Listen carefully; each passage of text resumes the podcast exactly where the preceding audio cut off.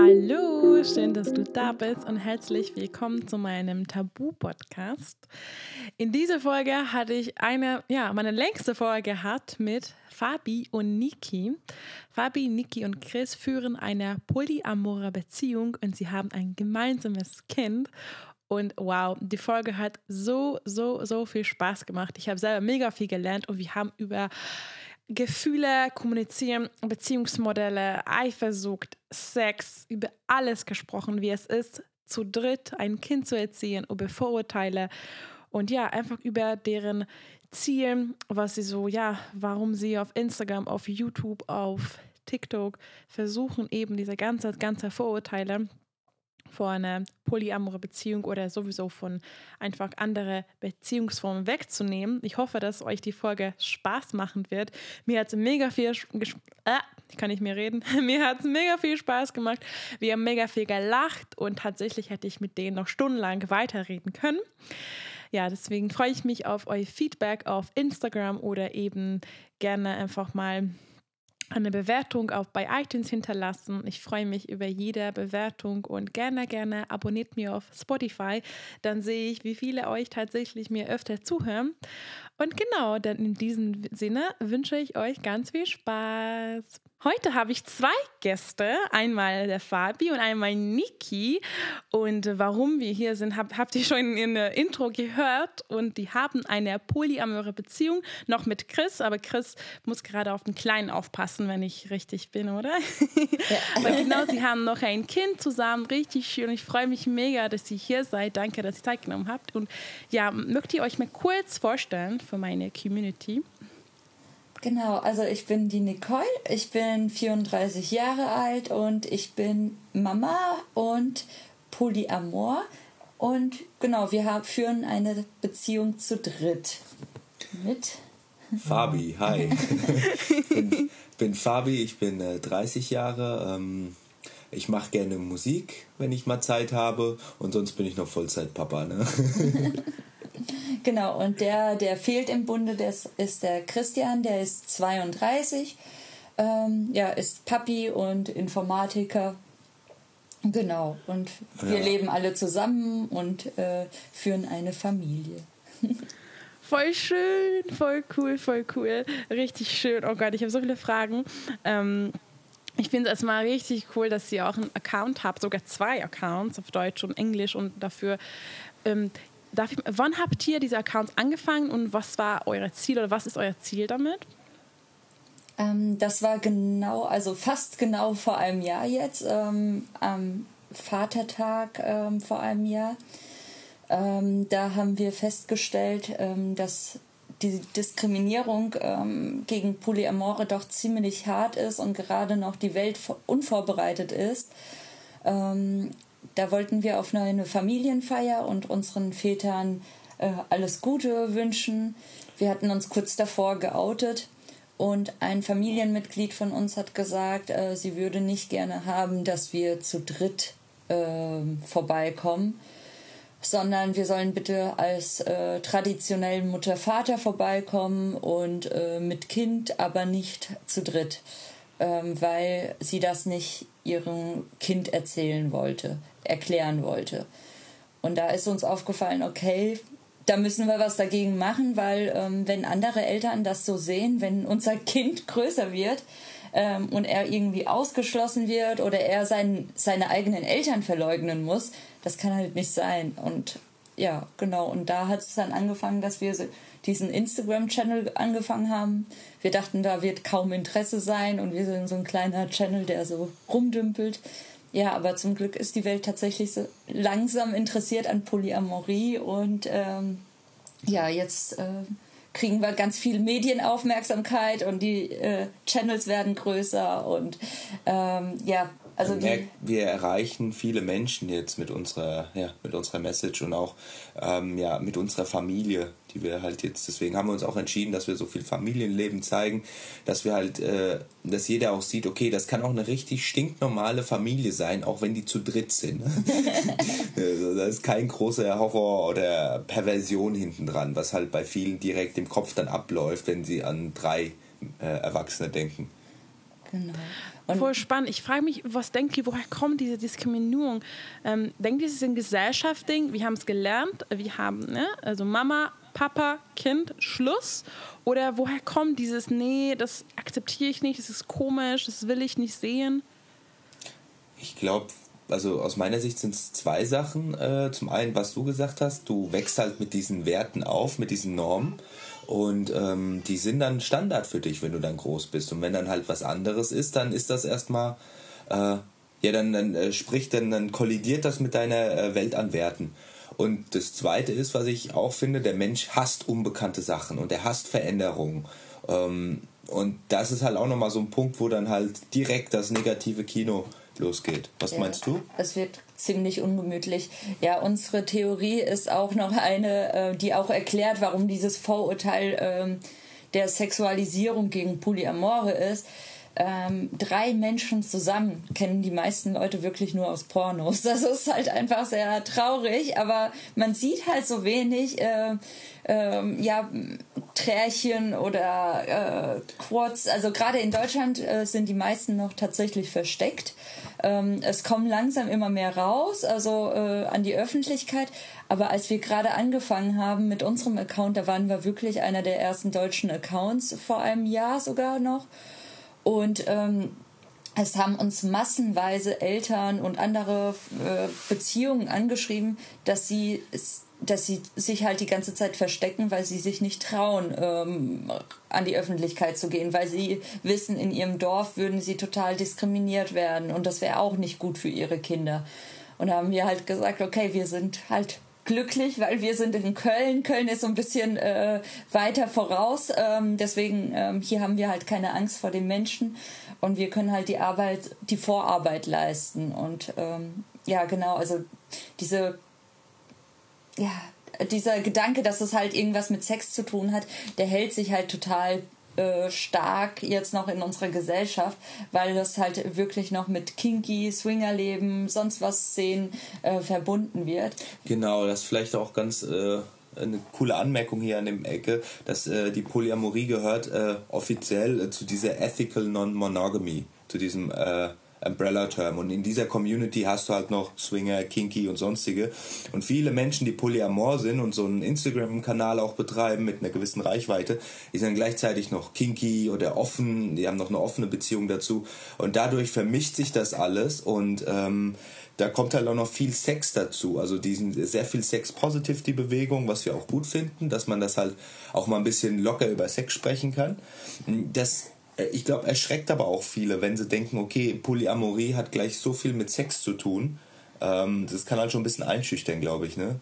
Ja, was viele vergessen, ist, dass ähm, monogame äh, Pärchen haben oft auch ein verstecktes Sexualleben, was einfach nicht in die Öffentlichkeit kommt. Es gibt so viele Monogame, die total crazy sind äh, sexuell oder die tatsächlich auch äh, öffentlich monogam sind, aber in Wirklichkeit äh, eine nicht monogame Beziehung führen, weil sie offen äh, sind sexuell, weil sie auf Swingerpartys gehen oder irgendwas machen. Und das sieht man halt nicht. Bei einer polyamoren Familie, die sieht man halt zu dritt. Und das ist halt das Problem, wohin, äh, an, der, an dem wir stehen. Polyamore können auch, genauso wie Monogame, eine offene Sexualität haben, aber nicht alle haben das. Und selbst wenn, wäre das natürlich auch kein Problem. Das ist halt etwas, was in der Gesellschaft halt ja, wir haben sozusagen zwei Fights. Also der eine Fight ist, Polyamorie zu normalisieren und äh, entsexualisieren. Und der zweite Kampf, der ist halt, äh, ja, Sex Positivity mal auch zu bewegen, weil man sagen kann, okay, vielleicht ist die, unsere Sexualität auch minimal anders als eure. Aber was ist denn dabei? Früher gab es auch nur die Missionarsstellung. Und das ist halt, äh, mittlerweile macht das niemand nur die Missionarstellung. Mhm. Genau. Ja. Ah, ich finde es spannend, weil du meinst, war mit, mit Ethical Non-Monogamy. Ich weiß nicht, ob ihr wisst, ich bin in offener Beziehung mit meinem Freund. Und das sagen wir auch. Ähm, für mich ist auch Ethical Non-Monogamy zum Beispiel ähm, offene Beziehung bei uns. Das Ethical, weil wir sehr offen kommunizieren und jeder weiß, also für mich, ähm, du meintest auch in einer monogamen Beziehung werden viele gehen fremd sozusagen, aber Fremdgehen ist für mich das Schlimmste. Und wenn du offen mhm. kommunizierst, hey, ich will jetzt von, mit dem Person treffen, muss auch nicht für Sex sein, ich will ein Date haben, das ist für mich ethical, weil du offen kommunizierst, jeder weiß, was geht ab, was willst du und ähm, deswegen, ähm, aber ich finde die ganze Begriffe auch sehr spannend und ich kenne mich auch ein bisschen aus, einfach weil mein Freund und ich auch halt in einer ja nicht normale Beziehung führen, was natürlich voll traurig klingt, weil alles ist normal, aber leider von der Gesellschaft ist es trotzdem nicht als normal gesehen. Ähm, deswegen äh, finde ich, äh, ja, finde ich auf jeden Fall spannend, dass bei mir auch alle denken, ja, du willst nur Sex von anderen bekommen. Und denke mir, denkst du, dass Menschen nur Sex wollen. Das ist für mich, das ist so ein abwertendes Ding, dass immer alles um Sex geht. Und ja, du und denkst, so, denkst du, dass Menschen nur für Sex leben? Wir leben für Gefühle, wir leben für Nähe, wir leben für soziale Kontakte, kennenlernen. Und äh, ich habe nichts davon, nur Sex zu bekommen. Also ich selber. Ähm, deswegen finde ich mich voll spannend. Okay, Gott, jetzt habe ich mir hier viel geredet. ähm, ja, ja. voll cool. Ich finde mega cool eure Arbeit und mega wichtig. Was ich aber krass finde, ich habe tatsächlich ein bisschen geguckt auf Instagram und ich finde sehr wenige Accounts mit Poly-Beziehungen.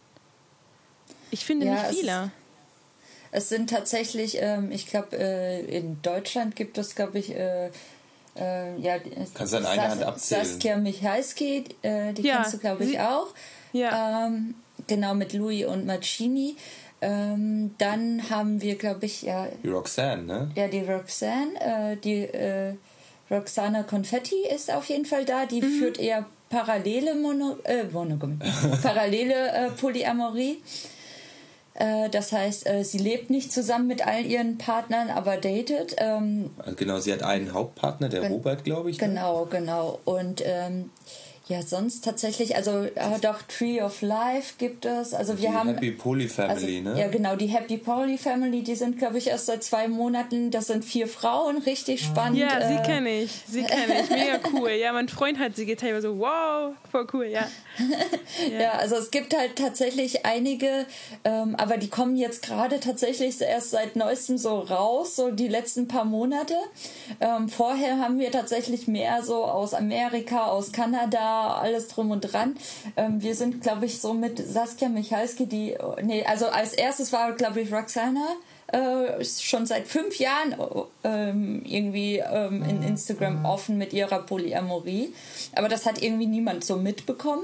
Ähm, vielleicht weil halt die Bilder nicht äh, drei, vier Personen zeigen oft bei ihr. Und ähm, genau, dann sind wir tatsächlich mit äh, Saskia Michalski ziemlich zeitgleich vor einem Jahr. Und jetzt so langsam fängt diese Bewegung in Deutschland an, dass die Leute sagen, okay, ich traue mich auch. Also es haben tatsächlich auch einige ähm, uns geschrieben, dass sie gerade halt auch wegen unserem Account äh, an die Öffentlichkeit gegangen sind. Und ähm, da waren wir schon ziemlich stolz äh, darauf, dass diese Bewegung hier anfängt. Weil in Kanada, Brasilien, ähm, USA, da ist das schon seit Jahren also viel bekannter und viel offener. Die sind da ähm, uns, glaube ich, mal der zehn Jahre voraus, habe ich das Gefühl. ähm, genau, vielleicht noch ein ja. cooler Account aus Österreich sind die Mätzchen. Ja, genau. Die sind auch cool. Das ist ja im deutschsprachigen Raum. Ja, es gibt ein paar, aber tatsächlich noch relativ wenige. Also die, die Mätzchen sind drei Männer. Äh, richtig, richtig äh, cool, lustig und aufklärend auch.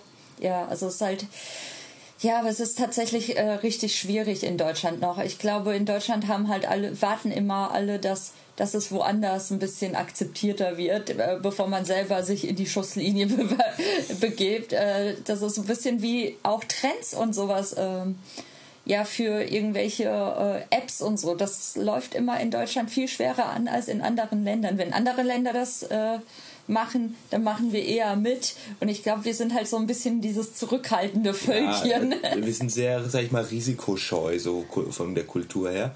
Und ähm, das merkt sich dann halt auch, äh, das merkst du dann halt auch, wenn du halt neue Sachen oder neue Lebensformen, neue Trends hast, die dann erstmal beäugt werden, bis man sich darauf einlässt. Erstmal beobachten, was passiert da. Ja ja, aber mega, mega mutig von euch. Und ich glaube, wie du meintest, Nicole, ihr, hel ihr helft so vielen damit. Und das ist so schön. Und wow, das ist echt so traurig, dass man sich verstecken möchte, beziehungsweise das Gefühl hat, dass man sich verstecken muss. Und das ist natürlich wie, das, ist, das geht gar nicht. Jeder sollte frei leben sollen und Liebe haben. Und das finde ich auch so dieses, dieses Ding, dass ja, wir dürfen eine Person lieben. Das ist, wie du meintest, auch im Video habe ich gelesen, ja, wenn du auch mehrere Kinder hast, dann du kannst sie gleichzeitig alle lieben. Und ja, machst du ein bisschen zu erzählen, weil ich glaube, für viele Leute ist es schwer zu verstehen, wie man mehrere Personen, Partnerinnen lieben kann. Ähm, ja, also ja, das passiert eigentlich, ähm, ohne dass man das irgendwie plant oder sowas. Also da gibt es irgendwie nicht so ein Rezept dafür, sagen wir mal so. ähm, bei uns war das halt einfach, dass es passiert, weil wir ähm, uns einfach schon, also wir kannten uns auch schon lange äh, als beste Freunde erst. Äh, dann, äh, wir hatten ja früher auch eine offene Beziehung und ähm, das haben wir auch immer ähm, unter Freunden auch offen kommuniziert. Also Christian und ich hatten eine, eine offene Beziehung. Und da ging es tatsächlich eher so ums Sexuelle. Und ähm, ja, ich habe tatsächlich gar nicht gewusst, dass man mehrere Menschen lieben kann. Also das war tatsächlich bei mir auch so ein bisschen, ähm, ich kannte den Begriff Polyamorie, aber das war so ein bisschen mehr so in diesem äh, ja, ich weiß nicht, ich hatte immer so diese Hippie-Leben und Kommunen und man hat irgendwie ein halbes Dorf hinter sich, was zwar super schön und romantisch für mich war, aber ich hielt das immer für unmöglich. Und genau, als wir dann in dieser offenen Beziehung waren und dann haben wir irgendwann gemerkt, ähm, ja, also das ist ja eine ganz lange Geschichte bei uns. Ähm, dann wurde äh, Fabi wurde unser bester Freund, dann wurden wir, also Fabi und ich, Friends mit Benefits und daraus hat sich dann halt irgendwann eine Beziehung entwickelt. Und als wir das gemerkt haben, ähm, haben wir einfach auch, Christian und ich, gleichzeitig gesagt, so, boah, wir wollen gar nicht mehr, dass er auszieht. Und ich glaube, dieses, äh, ja, also dieses, ja, wir gehören irgendwie zusammen, war bei uns dieser erste Moment. Ähm, aber wie du auch gesagt hast, dieses Beispiel äh, nenne ich halt gerne für Leute, die das überhaupt nicht nachvollziehen können. Dieses, ja, wenn man ein Kind hat, und man möchte ein zweites Kind, ähm, dann hört man ja nicht auf, das erste einfach zu lieben, ähm, weil man das zweite Kind bekommt. Also deswegen, und ähm, im Prinzip ist das halt genauso ähm, bei der Polyamorie. Ähm, da gibt es auch schöne Begriffe ähm, für diese neue Liebe, die wird NRE genannt, New Relationship Energy. Ähm, das heißt, dieses frisch verliebte Gefühl kann halt immer wieder kommen und das kennen wir ja schon ähm, in der Monogamie. Wie viele Leute haben denn Affären oder verlieben sich mit, an, äh, in irgendjemanden auf der Arbeit oder irgendwas und dann fangen sie an, fremd zu gehen. Ähm, das ist ja auch so oft, weil das halt nicht angesprochen wird. Ich fühle etwas, ich fühle eine Anziehung. Es kann ja eine körperliche oder eine emotionale sein.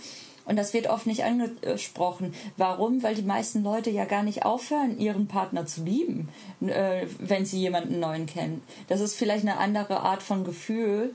Ähm, dieses New Relationship Energy das ist halt immer dieses frisch verliebt, äh, auf Wolke 7 schweben und alles drum und ja, dran. Super euphorisch. Euphorisch und alles drum und dran. Und das andere, das ist das vertraute Lieben. Das hat man schon jahrelang. Da liebt man einfach aus, äh, ja, man ist da angekommen in dieser Liebe.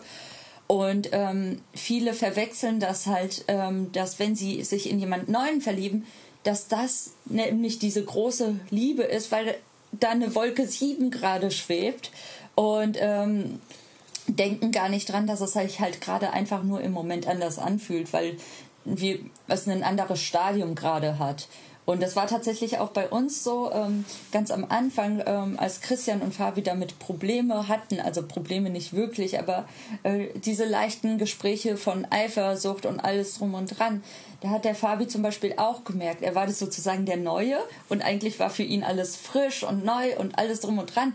Aber für ihn war das zum Beispiel schwierig zu hören, dass Christian und ich ein Leben vor ihm hatten. Wir hatten mm, äh, schöne ja. Erinnerungen, die er nicht mit uns geteilt hat. Und ähm, wir waren auf Festivals und wir waren ähm, überall unterwegs und er hat dann immer, oh, und ich war da nicht dabei und äh, damals gab es mich ja noch nicht. Und ja, das ist halt so ein bisschen für den neuen äh, sozusagen oder die neue dann halt auch so ein bisschen, als würde man von seinem Ex sprechen. Gleichzeitig sitzt der Ex aber nebendran ähm, und ähm, damit ja. strugglen auch äh, viele äh, Menschen, die frisch, also wenn wenn sich neue Triaden bilden oder Quads, also wenn jemand frisch in eine Beziehung reinkommt, in eine Polybeziehung, ähm, dann äh, ist meistens die Erwartungshaltung, dass man innerhalb von einer Woche zu 100% integriert ist was eigentlich nicht so stimmt, weil man teilweise Jahre braucht, um sich da vollkommen aufeinander abzustimmen. Und ähm, ja, also das, halt, das, das das, was da hatten wir viele Anfragen auch bekommen gehabt, dass die Leute fragten, ja, aber wieso funktioniert das jetzt nicht sofort? Ich will sofort da zu 100% drin sein. Ne? Ja, und, ich war eineinhalb Wochen, haben wir Polyamorie versucht, haben wir auch schon gehört. Und das also so eineinhalb Wochen, da löst ihr nicht die Strukturen von einer jahrelangen Beziehung und äh, integriert eure eigenen Rollen da rein. Das ist halt einfach ein viel schwererer Prozess als eine Beziehung für sich zu definieren, alleine mit einer Person. Weil mit zwei Personen muss man sich, äh, sich mehr abstimmen. Und ja, also wie gesagt, als der Fabi das damals hatte, haben wir halt auch gesagt, so du, aber du hattest doch auch ein Leben vor uns. Du warst Rockstar, hast auf einer Bühne gespielt. also stimmt, mein Leben war auch schon ziemlich geil. Und ähm, ich glaube, da muss man sich auch so ein bisschen drüber nachdenken, so, ja, an welcher Stelle ist man denn? Oder Christian hat dann halt auch ähm, Momente gehabt am Anfang, wo er gesagt hat, boah, aber Fabi hat so viel Energie und das und das. Und natürlich, er war dann halt sozusagen der Neue in, im Bunde, so ein bisschen, äh, ja, nicht so dieses... Äh, ja, alte Ehepaarmäßige, also äh, wir waren praktisch verheiratet, Christian und ich, als äh, Fabi dazugekommen ist. Also ähm, da war dann halt der Fabi viel mehr so aus diesem Single-Leben mit Energie reingekommen. Und dann hat das den Christian auch Angst gemacht. Und dann habe ich auch gemeint, so guck mal, wir haben doch voll die Sicherheit. Und ähm, die, also wir haben viel mehr Erinnerungen und dann ist uns erst aufgefallen, wie unterschiedlich das ist, weil man halt einfach ein anderes Stadium hat aber es ist nicht so, dass man sich gegenseitig nicht liebt. Und vor allem die beiden haben sich ja auch geliebt. Und äh, also praktisch, das ist halt, was sich viele halt auch nicht äh, erklären können, dass die Christian und Fabi sind ja heterosexuell, aber äh, haben romantische Gefühle füreinander. Und das ist etwas, äh, was viele nicht verstehen können. Wie kann das sein und äh, funktioniert das? Ähm, und ähm, Sie sind aber so viel füreinander da oder wenn ich Nachtschichten gearbeitet habe, dann haben sie trotzdem in einem Bett, obwohl wir zwei Betten haben, geschlafen. Und, weil halt einfach diese Nähe äh, immer da sein, nebeneinander sein und das ist halt etwas, wo wir dann gemerkt haben, wir haben ja alle äh, so Gefühle füreinander und wir sind alle füreinander da. Und das mussten wir auch richtig krass aufbrechen, dass äh, dieses Gedanke, okay, da ist aber eine Frau und zwei Männer, da ist ein Ungleichgewicht. Äh, also gerade bei uns. Ich weiß gar nicht, wo die Frage angefangen hat. Ich bin, glaube ich, abgeschweift. gar kein Problem, gar kein Problem. Ich höre gerne zu und ich fand, ich wusste ich wusste, ja, ich höre zu, ich finde es cool und nee, voll spannend. Mein Freund meinte, das heißt, diese Phase, diese neue, wenn eine neue, also bei einer Polybeziehung, wenn eine neue Person kommt und dieses Honeymoon Phase, meinte er zu mir. Genau. Und er hat so gefragt, ähm, ja, das, ja, hat auch gemeint, das ist bestimmt nicht so einfach für die, für die dritte oder eben vierte Person, weil dann bekommt man vielleicht nicht so viel Aufmerksamkeit oder, oder ist es komplett falsch, dieses Bild? Es gibt unterschiedliche Formen, aber gerade das, was du nennst, ähm, dass man nicht so viel Aufmerksamkeit bekommt, ist tatsächlich oft ähm, gerade der Fall, wenn ähm, wenn Beziehungen eher so eine Art Unicorn suchen, das ist ja so dieses verpönte Unicorn-Hunting. Äh, Unicorn, dieses Einhorn-Hunting, ähm, das ist so ein bisschen verpönt, weil es geht da meistens darum, dass irgendwie ein, äh, ein Pärchen meistens eine Frau sucht, die dann praktisch äh, die Spielgefährtin ist, also am besten eine bisexuelle Frau. Und das ist halt ähm, in, in der Polyamorie dann natürlich verpönt, weil es meistens dann darum geht, dass äh, das Paar dann sagt, naja, äh, wir holen uns die Spielgefährtin, wann das uns passt und wir sind stark und wenn, wenn sie uns nervt, dann können wir sie wieder wegschmeißen auf den Acker. Und ähm, das ist halt tatsächlich auch leider äh, immer noch ein Problem, dass viele denken, dass so Triaden gemacht werden. Ähm, und wenn man sich dann doch gut versteht, dann kann sie vielleicht integriert werden oder kann er vielleicht integriert werden. Und ähm, bei uns war das tatsächlich so, dass, ähm, dass wir aber nie mit dieser Absicht, diese Triade zu führen, ähm, ja, angefangen haben. Also das war tatsächlich eher ja stückchenweise passiert. Ähm, wir hatten damals tatsächlich auch Hierarchien, Christian und ich, aber es hat sehr lange gedauert, bis der Fabi überhaupt ein Teil unserer Beziehung wurde, in dem Sinne, dass, ähm, also es gibt ja diese Primaries und Secondaries sozusagen. Und ähm, Fabi, also Fabi und ich hatten sozusagen mit Christian auch so eine Secondary-Beziehung und Christian und ich haben eine Primary geführt. Und ähm, aber Fabi war halt ganz lange dadurch, dass er sich selber mit dem Bild zwei Männer eine Frau nicht anfreunden konnte, war er selber, hat er sich immer noch sehr frei gefühlt und hat selber Frauen gedatet und hat praktisch selber sozusagen seine Primary gesucht. Und ähm, deswegen war das bei uns nicht so das Problem. Bis wir gesagt haben, nee, wir wollen die ganzen Hierarchien auflösen. Ähm, ja, die passen einfach nicht zu uns. Aber wir hatten auch nie so wirklich diese Hierarchien ähm, von Anfang an, muss ich auch sagen, weil der Fabi ziemlich schnell bei uns eingezogen ist und wir ähm, direkt alles mit ihm abgesprochen haben, egal was wir gemacht haben. Ähm, also es ist halt auch so ein bisschen, wie man in der WG dann halt auch ist. Ähm, wir haben dann immer gemeint, okay, wir wollen das kochen, oder wie, was für Essen magst du oder ähm, wie ihr kocht Gemüse. ja, da, da hat es tatsächlich angefangen. das war unsere erste Kompromisslösung sozusagen. Also Christian und ich waren damals vegan und äh, vegeta vegetarisch ja. und er wollte wollte dann äh, überhaupt kein Gemüse essen. Er hat wirklich Brokkoli, alles drum und dran gehasst. Und wir haben gesagt, wie, wie du gewöhnst dich an äh, Gemüse und wir kochen einmal pro Woche Fleisch. Aber in, im Endeffekt hatten wir jemanden, der mehr vegetarisch wurde. Und dann haben wir das halt immer wieder ähm, äh, ja, angepasst und er hat immer, immer mehr, jetzt liebt er Gemüse. Also was man sich nicht Richtig vorstellen gut. kann. Gut gemacht. ja, und das ist halt auch so ein bisschen, äh, ja, ich glaube, diese Schritte, dass man sich halt abspricht, ähm, ja, also eine neue Person, die bringt halt alles so ein bisschen durcheinander. Ähm, und ich glaube, ich habe den Faden wieder verloren. Doch, doch, du bist genau da. Neue Person bringt alles durcheinander, besonders in der Honeymoon-Phase. Ähm, aber wir hatten halt, ich glaube, es kommt auch ein bisschen auf die Beziehung, aufs Beziehungs, äh, gelebte Beziehungsmodell an, wie das mit der Aufmerksamkeit funktioniert, weil ja meistens dann der bestehende Partner weniger Aufmerksamkeit bekommt. Also wir waren halt schon immer so, so ein wie sagt man, People People, so, so Menschen, die aufeinander hängen können ohne Probleme. Also wir können die ganze Zeit, sag ich mal, Menschen um uns herum haben, ohne dass es irgendwie zu anstrengend ist und wir unseren Space brauchen. Was die Sache natürlich um einiges einfacher gemacht hat.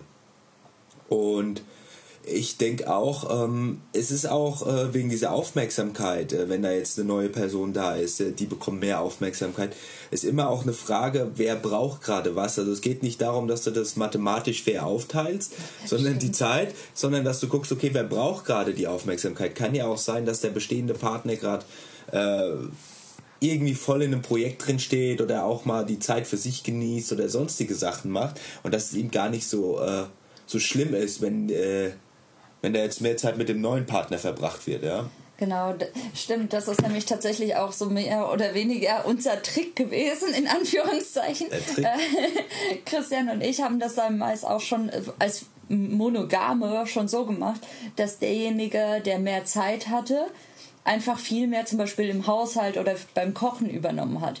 Also äh, wenn Christian zum Beispiel Prüfungsphase hatte, habe ich mehr gekocht und äh, habe ich mehr geputzt und ähm, umgekehrt, wenn äh, ich mehr Arbeit hatte, Projekte oder Überstunden machen musste, hat er mehr gekocht und geputzt.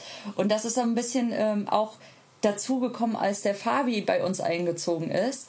Dieses ganze Prinzip von der, der am belastetsten ist, der wird am meisten entlastet. Und dadurch ist halt auch so passiert, dass wir halt auch derjenige, der am meisten Stress hat oder ähm, ja sozusagen Bubu braucht, so ein bisschen äh, getätschelt, der kriegt auch am meisten. Das heißt, wir kümmern uns dann halt auch zu zweit dann um die äh, dritte Person. Und ich glaube, das ist halt auch so ein bisschen, was viele halt auch nicht sehen. Ähm, dass man vielleicht auch so ein bisschen mehr nach Bedarf diese Aufmerksamkeit bekommt, als einfach nur, ähm, ja, als einfach nur ähm, ja, jetzt brauche ich genau 50 Prozent Aufmerksamkeit oder, oder mehr.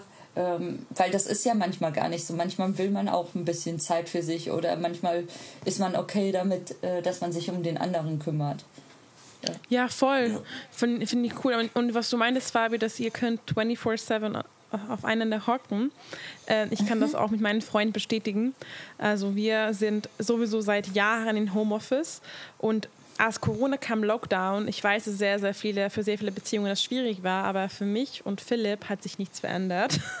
ich war so, wow. Also wir sind echt, echt jeden Tag echt egal. Also jetzt gerade trainieren draußen, aber sonst ist immer, immer, immer, wir sind sogar im gleichen Zimmer. Wir sind so abhängig voneinander. Im guten Sinne, dass wenn ich in einem anderen Zimmer arbeite, ist immer so, komm zu mir, arbeite bei mir. ähm, deswegen finde ich voll cool, dass es bei euch so gut funktioniert. Richtig schön. Ja, das habe ich tatsächlich letztens in dem Buch Opening Up, das habe ich jetzt erst begonnen. Da geht es tatsächlich auch mehr so auch über offene Beziehungen und so. Und da war es nämlich auch gerade das, äh, dass offene, also Menschen mit offenen Beziehungsformen, also von äh, Nicht-Monogamie, ähm, alle möglichen rein, die haben meistens einfach so ein bisschen mehr Kommunikation und Nähe äh, von Haus aus. Deswegen ähm, haben sie nicht so viel Angst, was zu verlieren, weil man halt einfach auch so äh, eng geschweißt schon ist und schon so eine krasse Kommunikation hat und so eine krasse Lebensweise. Und ähm, ja, also es kann halt einfach auch vielen zu viel sein. Also als wir damals gemerkt haben, wir sind zu dritt, äh, dann äh, haben wir ja, bevor wir irgendwie dachten, okay, das ist nicht das ist halt nicht irgendwie gesellschaftstauglich, haben wir tatsächlich überlegt, okay, wie können wir das gesellschaftstauglich machen? Ganz crazy Überlegung, okay, dann holen wir uns eine Frau dazu, äh, dann sind wir zwei Pärchen nach außen so. Also man denkt dann halt auch so, ja, okay, das ist vielleicht für die Gesellschaft einfacher und das ist, aber es war halt auch ein bisschen mit dem Gedanken, okay, dann hat der Fabi eine Primary sozusagen, mhm. Christian hat eine Primary äh, Beziehung, also oder ich eine Primary mit Christian, Fabi eine Primary und trotzdem können wir alle zusammen sein mit als Secondary. Also ganz, ganz kompliziert. Ähm, aber, aber das ist halt genau diese Überlegung, die, ähm, die wir hatten. Und da haben wir halt auch nicht drüber nachgedacht, wie schwer ist das eigentlich, äh, eine Person fürs Leben zu finden, zwei Personen äh, fürs Leben zu finden oder drei.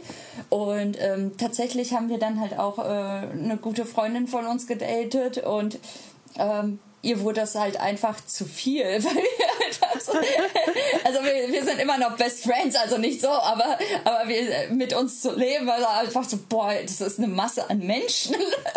Und das ist aber ich glaub's, ich glaub's. Geil, aber ich kann's, ja, ich find's, ich find's cool, weil bei Saskia, ich habe auch einen Podcast gehabt mit Saskia und Martine, die sind auch immer zusammen. Und für sie ist auch ganz normal. Aber ich habe auch Freunde, die sagen, wie kannst du die ganze Zeit mit deinem Freund sein? Wie geht das? Ich so, ja, das ist, Philipp war so zu mir so, Joli, das ist, äh, für ihn ist es komisch, wenn du, wenn dein, denn, wenn du nicht die ganze Zeit mit deinem Partner sein kannst, Partnerin. Weil er meinte, Herr, das ist doch das Schönste, das schönste Gefühl, wenn du immer bei deinem Partner, Partnerin sein willst, ne? Ja, ja, das ist halt auch für uns tatsächlich auch so ein bisschen dieses, ja, sich immer gegenseitig unterstützen und so. Natürlich äh, kann man sich mal eine Zeit gönnen. Also ich habe auch schon so einen Moment gehabt, wo ich gemerkt habe, so, boah, also jetzt gerade mit Kind und äh, Corona habe ich dann auch gemerkt, boah, okay, jetzt könnte ich mal, äh, da ruft er auch schon vor der Tür.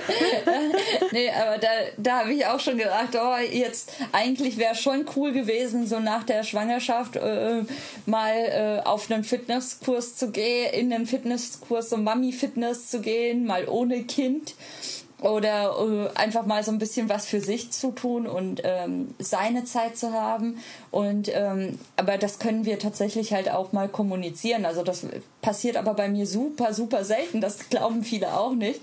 Und dann habe ich halt auch gesagt, ja, äh, Christian Fabi, könnt ihr mal zu zweit mit im Kleinen spazieren gehen für eine Stunde. Ich brauche einfach nur ganz kurz meine Ruhe.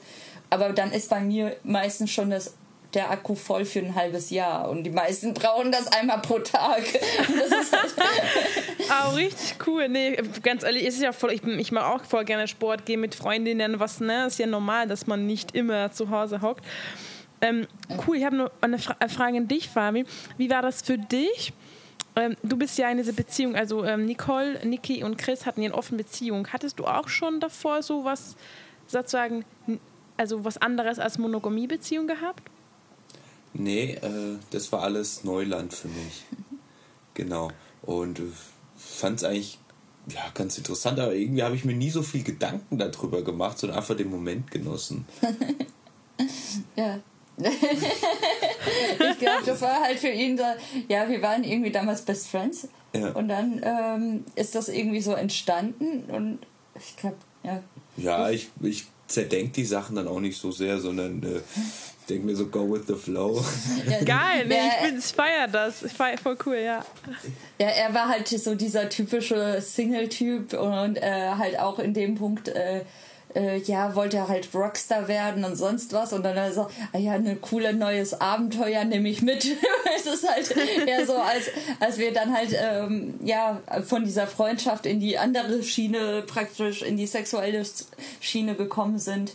Ähm, ja, aber dann praktisch eigentlich mit uns hat er das äh, dann ähm, eher gehabt, dass, dass du dann mehr Polyamor gedatet hast. Genau, also. ja, ja. Es kam dann, vor allem als ich dann äh, nach Köln gezogen bin. Mhm. Das war ja dann äh, 2015, 2016, da hat sich dann die ganze Beziehung erst so Stück für Stück entwickelt und äh, zu dem Punkt, äh, an dem Punkt haben wir auch gesagt, das kann doch niemals gut gehen, das ist doch verrückt, was wir hier machen. So. Ich, dachte, ich dachte persönlich, ja, wir sind die einzigsten auf diesem ganzen Planeten, die so verrückt leben. So, das ist so ein großer Zufall, den kann es nicht nochmal geben. So total planlos, was Geil. da in der Welt noch so passiert. Und ja, irgendwann haben wir dann gemerkt, irgendwie funktioniert es doch und wir, wir, wir können uns nicht mehr voneinander losreißen. Wir wollen es auch nicht. Und dann haben wir gemerkt, oh ja, irgendwie sind wir doch eine Beziehung zu dritt. wow, was aber voll auch, schön, äh, voll schön. Hm. Was aber auch viel äh, Kopfarbeit gefordert hat, dann an dem Punkt, wenn du merkst, oh, das wird jetzt ernst, das ist eine ernste Beziehung zu dritt und dann, dann kommen die ganzen gesellschaftlichen Werte wieder auf, aber brauchst du keine eigene Frau und dies und das und ähm, dann musst du halt viel dran arbeiten. Und ich glaube auch, wir haben auch viel drüber gesprochen, was die Sache dann halt auch einfacher macht. Weil wenn du das Kopfkino für dich behältst, dann wird das zu einem riesigen Elefanten und das ist, den, den du gar nicht mehr so kontrollieren kannst. Aber wenn du das immer wieder aussprichst, dann kannst du das, äh, sag ich mal, von der Vogelperspektive auch mal betrachten und sagen, okay, so, es ist gar nicht so, so schlimm oder dass man jetzt mal anders lebt. Und das sind doch eigentlich nur gesellschaftliche Normen, die du halt, die dir gesagt werden, dass du so leben sollst. Ja, aber du, was fühlst du denn? Du fühlst, du bist glücklich, du bist happy. Äh, warum nicht einfach mit dem auf dein Gefühl hören und äh, so leben? Ja. ja. im Prinzip haben äh, wir auch so Fabis, also Fabi hat, äh, glaube ich, zwei seiner besten Freunde genau auf diese Weise äh, verloren. Die wollten ihm dann halt erzählen, ja, er braucht unbedingt eine eigene Freundin, äh, er muss äh, ein eigenes Leben führen und er wird hier ausgenutzt und alles drum und dran. Und ähm, diese Freunde haben nicht einmal gefragt, wie geht's dir denn in dieser Situation? Bist du glücklich in der Beziehung? Die haben überhaupt nicht hinterfragt, wie es ihm geht, sondern halt einfach angenommen, das kann nicht gut sein, er wird ausgenutzt, er ist, er ist leidet und äh, wir müssen ihn jetzt retten und äh, davor bewahren. Und ähm, ich glaube, genau diese, dieser Punkt, dass man selber teilweise ähm, das eigene Gehirn will einem sagen, ich bin dein guter Freund, du musst dich retten, weil man halt irgendwie in dieser, äh, ja, in dieser Rolle, dieser monogamen Rolle drinsteckt, ähm, von der Gesellschaftsstruktur her. Und ich glaube, das hat äh, bei ihm halt auch so ein bisschen äh, so, äh, ja, so ein Knacks. Also wir haben dann halt ganz lange gesagt, wir denken gar nicht drüber nach. Also so lange wie möglich haben wir es einfach aufgeschoben, weil wir dachten so, okay, wir denken nicht drüber nach, wir leben einfach in den Moment hinein, ähm, weil das wird wahrscheinlich eh nicht zehn Jahre halten. Und erst als die Babyplanung kam, dann haben wir gemerkt, okay, wir müssen jetzt drüber reden. es hält ja doch, also es funktioniert ja. Also weil das tatsächlich, wir haben selber nicht dran geglaubt. Und ähm, er, also deswegen, aber es, ist, es hat halt einfach, solange es sich gut anfühlt, ähm, umarmen wir die Liebe sozusagen. Und das ist halt einfach genau das, was man, glaube ich, auch am einfachsten machen soll, wenn man sich verliebt und viel kommunizieren. Ähm, ja, Liebe umarmen und sagen, okay, ich probiere es. ja, und ja, äh, voll, ja. Voll cool. Sorry. Wir haben immer gesagt, äh, lass äh, unsere Zukunfts-Ich sollen sich um die zukünftigen Probleme kümmern. wir, äh, ja, wir, ähm, es ist auch so ein bisschen das Erfolgsrezept, dass wir sagen, okay, wir genießen jetzt den Moment, wir geben, wir schaffen Raum, dass diese Liebe überhaupt wachsen kann. Obwohl du halt eigentlich gesellschaftlich so überhaupt nicht akzeptiert wirst. Und dadurch, äh, dadurch, dass wir das so zugelassen haben, konnte sich, glaube ich, auch diese Beziehung entwickeln. Und das kannst du auch, äh, können wir, geben wir auch gerne als Tipp mit an äh, viele anderen, die auch fragen, okay, ähm, was ist euer Geheimnis oder welchen Tipp würdet ihr euch Denkt nicht. ja, der, schiebt die Probleme in die Zukunft und liebt erstmal, ja. ja. Ja, das ist halt echt, wenn man sich äh, die ganze Zeit nur Sorgen macht, dann genießt man ja gar nicht diese Liebe, die man erfährt. Und das ist halt echt traurig eigentlich. Wenn, also deswegen haben wir dann gesagt, nö, machen wir nicht, wir genießen das. Voll schön und ich finde es richtig schön und ich finde es, du meintest auch, dass es, ähm, ja genau, wie geht's? Also meines Fabia, das ist viel, also, Hauptsache, ihr seid glücklich und es ist scheißegal, Entschuldigung, was die Gesellschaft sagt, was eure Freunde sagen. Freunde, die eure Freunde sind, werden euch eh akzeptieren und wenn es Freunde nicht akzeptieren, dann sind halt das nicht eure Freunde. Das auch wenn es weh tut. Ich habe auch keinen Bock auf Leute um mich herum, die irgendwie meine offene Beziehung nicht akzeptieren und es ist voll okay, wenn die sagen, ist, ich kann es nicht selber, musst du auch nicht, aber akzeptieren mhm. ist es für mich sehr wichtig und ähm, ich weiß nicht, ich frage auch mal später, was eure Eltern zum Beispiel oder Freunde gesagt haben, aber ähm, bei mir war, bei uns war super positiv, aber ist ja auch bei uns nicht so, wie, ich habe ja keine, ihr habt ja eine Poly-Beziehung, ihr wohnt ja auch zu dritt und ich glaube, bei mir ist es nicht so offensichtlich, dass ich offene Beziehung habe, weil ich habe ja keine dritte Person bei mir, ne? Ähm, mhm. Und dadurch ist es, man kann es halt sozusagen besser, es kommt nicht in Alltage raus. Ne? Ihr könnt jetzt Fabi oder Chris nicht so gut verstecken. und es ja, sollte ja auch nicht, aber das ähm, Deswegen, ja. aber ich finde es echt äh, schade, dass so viele Leute immer sich Gedanken machen, was andere von denen denken. Und das ist schade, mhm. dass wir so eine Welt leben, dass wir uns immer vergleichen und immer versuchen, die Gesellschaft, sagen Normen, anhand zu leben. Und ich sage immer, ich würde auch nicht vegan, Veganerin sein, wenn ich so leben würde, wie ich erzogen wurde. Äh, unsere Eltern ähm, erziehen uns, wie sie denken, es gut ist. Es bedeutet nicht, dass sie alles gut wissen, gut können. Und meine Eltern haben mich auch, mich, haben sich mich auch nicht erzogen. Ja, es kann sein, Joli, dass später du mehrere Personen lieben wirst, weil sie es nicht kennen. Aber wenn ich Kinder habe, ich werde es auch beibringen. Es ist voll okay, mein Schatz, wenn du mehrere lieben willst, weil ich das selber weiß. Und das ist ähm, voll schön. Und deswegen ähm, ja, wir sollten nicht so leben, wie andere es uns beigebracht haben, sondern wie wir das gut finden. Mhm. Okay, Speech zu Ende. Danke.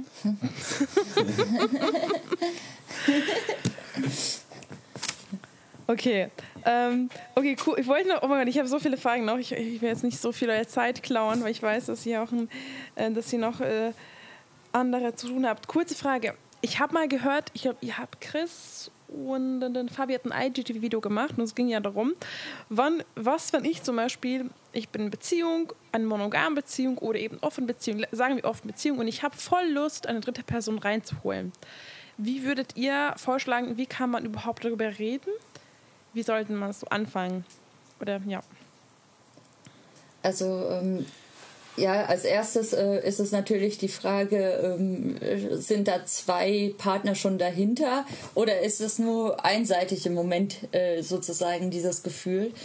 Ähm, wenn man noch nicht weiß, ob der andere Partner ähm, ja für Polyamorie leben würde oder mit Polyamorie leben würde, dann muss man natürlich erstmal herausfinden, okay, wäre das überhaupt was für meinen Partner?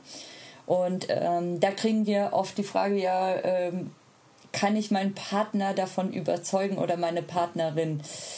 Und das ist dann halt immer so eine Sache, äh, wo wir ganz, äh, äh, ja, so ein bisschen tief durchatmen müssen, wenn wir diese Frage sehen, weil halt einfach niemand überredet werden kann, mm, in, in so einer Situation überhaupt, ähm, ja, also mit, mit diesen Gefühlen ähm, klarzukommen. Das heißt, es muss schon von der Person aus auch gewünscht sein und ähm, dieses Überreden von jemandem ähm, sehen wir sehr kritisch. Also was man machen kann, ist äh, das Präsentieren, zu sagen, guck mal, es gibt so eine Lebensform, ich finde das interessant für mich, was hältst du davon? Ähm, aber wichtig ist da halt auch zu sagen, was gibt es denn für Vor- und Nachteile von Polyamorie, weil es gibt halt nicht nur Vorteile. Also es gibt sehr viele Vorteile. Ähm, zum Beispiel man hat zwei Leute, auf die man sich verlassen kann, oder drei oder vier oder fünf.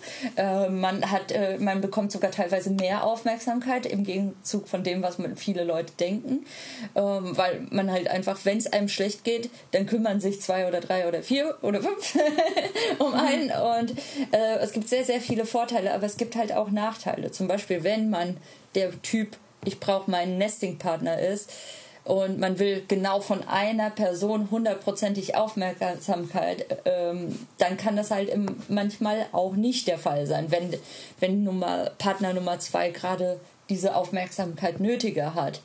Ähm, es gibt, ähm, was gibt es denn noch für Nachteile? Ja, natürlich dieses ganze gesellschaftskritische, kommt man denn damit klar? Weil das sind auch viele Sachen, die viele nicht klarkommen.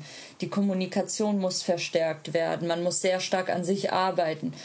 So und man muss halt auch äh ähm, vielleicht auch jetzt ein bisschen Zukunftsgedanken, den man nicht immer sofort empfiehlt, äh, als Familienmach äh, planen wollt. Mö wollen alle deine Partner Kinder, mögen die Kinder oder äh, haben die keinen Bock auf Kinder? Das ist halt auch das ist eine ganz essentielle Frage, um zu gucken, wie baue ich die Konstellation dann überhaupt auf? Also wenn du jetzt äh, quasi mal in die Zukunft denkst. Ja, also ich empfehle eigentlich nicht so gerne zu sagen, ja, wir denken über Familie nach, weil äh, wenn, sagen wir mal, monogame zusammenkommen, dann äh, reden sie ja auch nicht, ey, am ersten Date, hey, willst du Kinder, willst du heiraten? Würde ja auch ein bisschen komisch sein. Ähm, also irgendwie, wenn, wenn es passt, nach zwei, drei Monaten merkt man ja, äh, kann man ja immer noch drüber reden. Und dann kann man immer noch überlegen, okay, äh, kriegen wir das hin? Ist mir die Person wert, vielleicht Kompromisse zu schalten? Ähm, oder zu machen, nicht schalten. ähm, und dann kann man das tatsächlich machen. Aber es ist trotzdem schon so ein Punkt, der, den man wissen muss, es könnte halt auch die komplette Familienkonstruktion äh, ändern und ähm, also im Hinterkopf vielleicht behalten. Aber ich würde es daran, glaube ich, nicht festmachen. Mhm.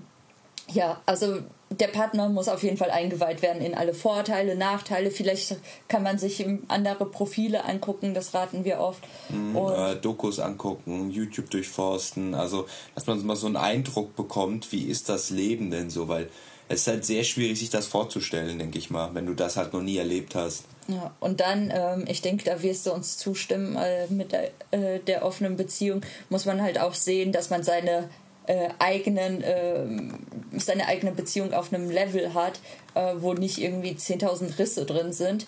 Ähm, da sollte also so eine Vertrauensbasis drin sein. Äh, es sollte irgendwie nicht eine Lüge offen schwirren oder gerade einen äh, Betrugsfall. Also das haben wir halt auch so oft gehört, dass jemand gesagt hat, ja, ich möchte, ich bin meiner Partnerin oder meinem Partner vor einem halben Jahr fremdgegangen und jetzt will ich die Beziehung äh, öffnen, aber die Person will das jetzt nicht äh, ja, gibst du der, deiner Partnerin oder deinem Partner äh, vielleicht erstmal die Zeit, erstmal zu heilen. Also das ist so ein bisschen dieser Punkt, wo ich denke, es ist nicht unmöglich. Also wir haben auch schon von äh, Polyamoren gehört, die wirklich mit Fremdgehen angefangen haben. Da ist der Partner fremdgegangen und die Partnerin hat es herausgefunden und fand die Affäre ganz süß. Also das ist etwas, wo ich auch sage, wow, also dass sie diese Kurve gekriegt haben, es funktioniert.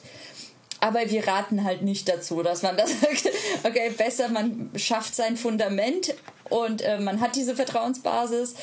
Ähm, ja, und ähm, da muss man halt auch überlegen, habe ich die Vertrauensbasis? Ist das für mich jetzt gerade die, dieser Moment, wo ich äh, äh, noch Ansprüche stellen darf? Oder sollte ich erstmal meinem Partner halt wieder Vertrauen schenken? Also gerade wenn irgendwas vorgefallen ist vorher.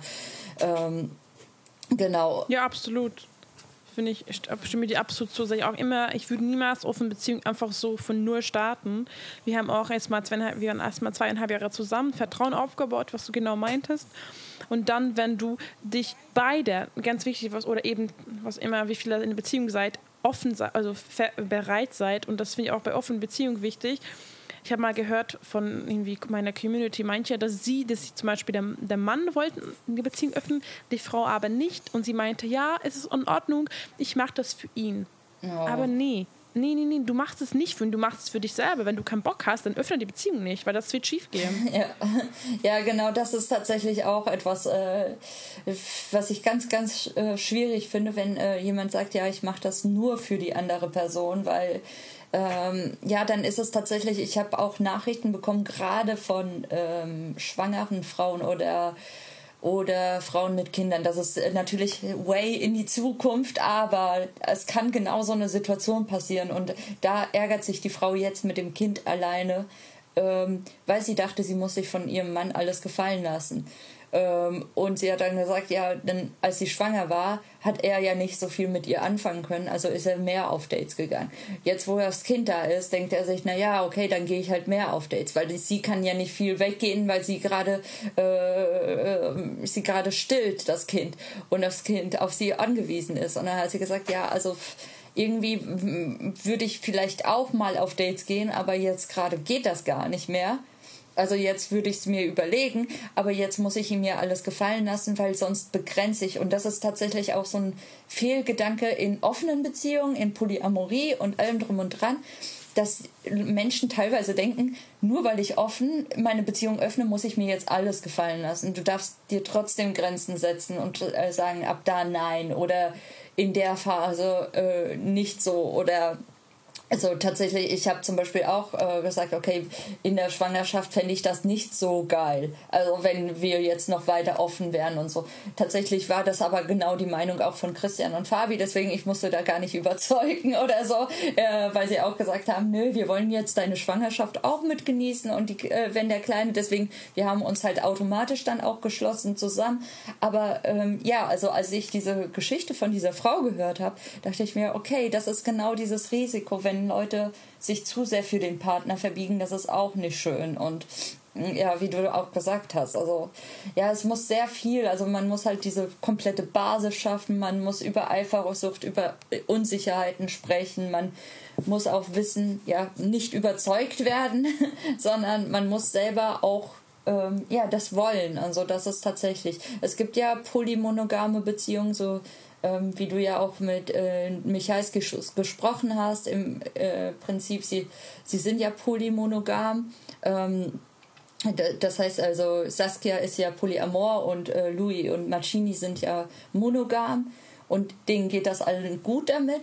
Aber das ist halt tatsächlich auch ähm, sehr, sehr selten und sehr schwer, dass es beiden äh, oder allen drei Seiten dann gut damit geht, ähm, dass sie dieses Ungleichgewicht dann trotzdem sagen, also Ungleichgewicht in, in dem Sinne. In Anführungszeichen. Für, Men für, Men für andere Menschen, für Außenstehende mag es aussehen wie ein Ungleichgewicht. Das ist für sie halt nicht, weil anscheinend halt auch die anderen äh, sehr gerne ihre Alleinzeit genießen. Und das ist halt auch so ein Punkt, den man wissen muss, ist, wenn der Partner das nicht möchte, also nicht Polyamor leben möchte, ist er in Ordnung damit oder ist sie in Ordnung damit, ähm, dass ich dann trotzdem ähm, meine Bedürfnisse, meinen Bedürfnissen nachgehe, dass ich dann sage, okay, äh, hast du was davon? Äh, wie geht's dir damit? Ähm, also viele gerade bei der Polymonogamie ähm, mögen das natürlich dann halt auch mehr Zeit für sich selbst. Dann gibt es halt Partner, die dann mhm. sagen, okay, dann habe ich mehr Zeit für meine Hobbys, meine Musik zu machen oder sonst was, wenn du auf Dates bist und hab mal die Wohnung für mich alleine. Oder, oder sie sagen, ja, okay, ja. eigentlich ähm, die Person, in die du dich verliebt hast, finde ich eigentlich ganz cool und hätte ich öfter gerne um mich herum. Und es, ich kann mir zwar nicht vorstellen, andere zu daten, aber ich ich kann mir vorstellen, dass unsere Familie so größer wird. Ähm, es gibt sehr viele Gründe, warum äh, Leute polymonogam werden und das ist auch schön und gut so. Also bei uns war das tatsächlich auch so, dass wir halt alle damals dieses äh, Daten und äh, Erfahrungen sammeln genossen haben. Deswegen, also wir sind halt eigentlich alle polyamor und können uns halt auch vorstellen, dass jederzeit sich irgendjemand verlieben könnte. Also wir sind so eine Mischung zwischen geschlossen und offen weil wir sind geschlossen in dem Sinne, dass wir nicht daten, aber wir haben gesagt, wenn wir irgendwann aus Zufall uns verlieben, dann würden wir uns trotzdem nicht äh, verschließen. Und das ist so ein bisschen ähm, das, was man halt, wo man merkt, so, okay, ähm, wir wir sind da halt alle so polyamor noch gestrickt, dass wir äh, sagen, okay, wir haben ja alle da was davon, ähm, weil wir wissen, wir dürfen das halt unserem Partner sagen, wir äh, dürfen vielleicht dem nachgehen, äh, wenn wir uns dann damit äh, ja, identifizieren und, und wir alle uns damit wohlfühlen in der Situation. Und ähm, genau, also es ist halt, die Grenzen sind bei uns nicht so irgendwie ähm, geschlossen, sagen wir mal so. Und ich glaube, man muss halt selber immer gucken, was habe ich davon, fühle ich mich wohl, so wie du gesagt hast. Ja. ja. Sehr lange ja, schön. Was wollte ich auch fragen? Hast du schon mal eine Frage beantwortet, ob ihr offen seid für andere ähm, Personen? Aber du meintest ja, äh, ihr sucht nicht aktiv, aber wenn was ist, ähm, zum Beispiel mein Freund, ich habe auch die Frage bekommen, oft, ob, ob wir mal offen wären für eine Polybeziehung. Ich habe direkt gesagt, nein. Mein Freund war so, hä?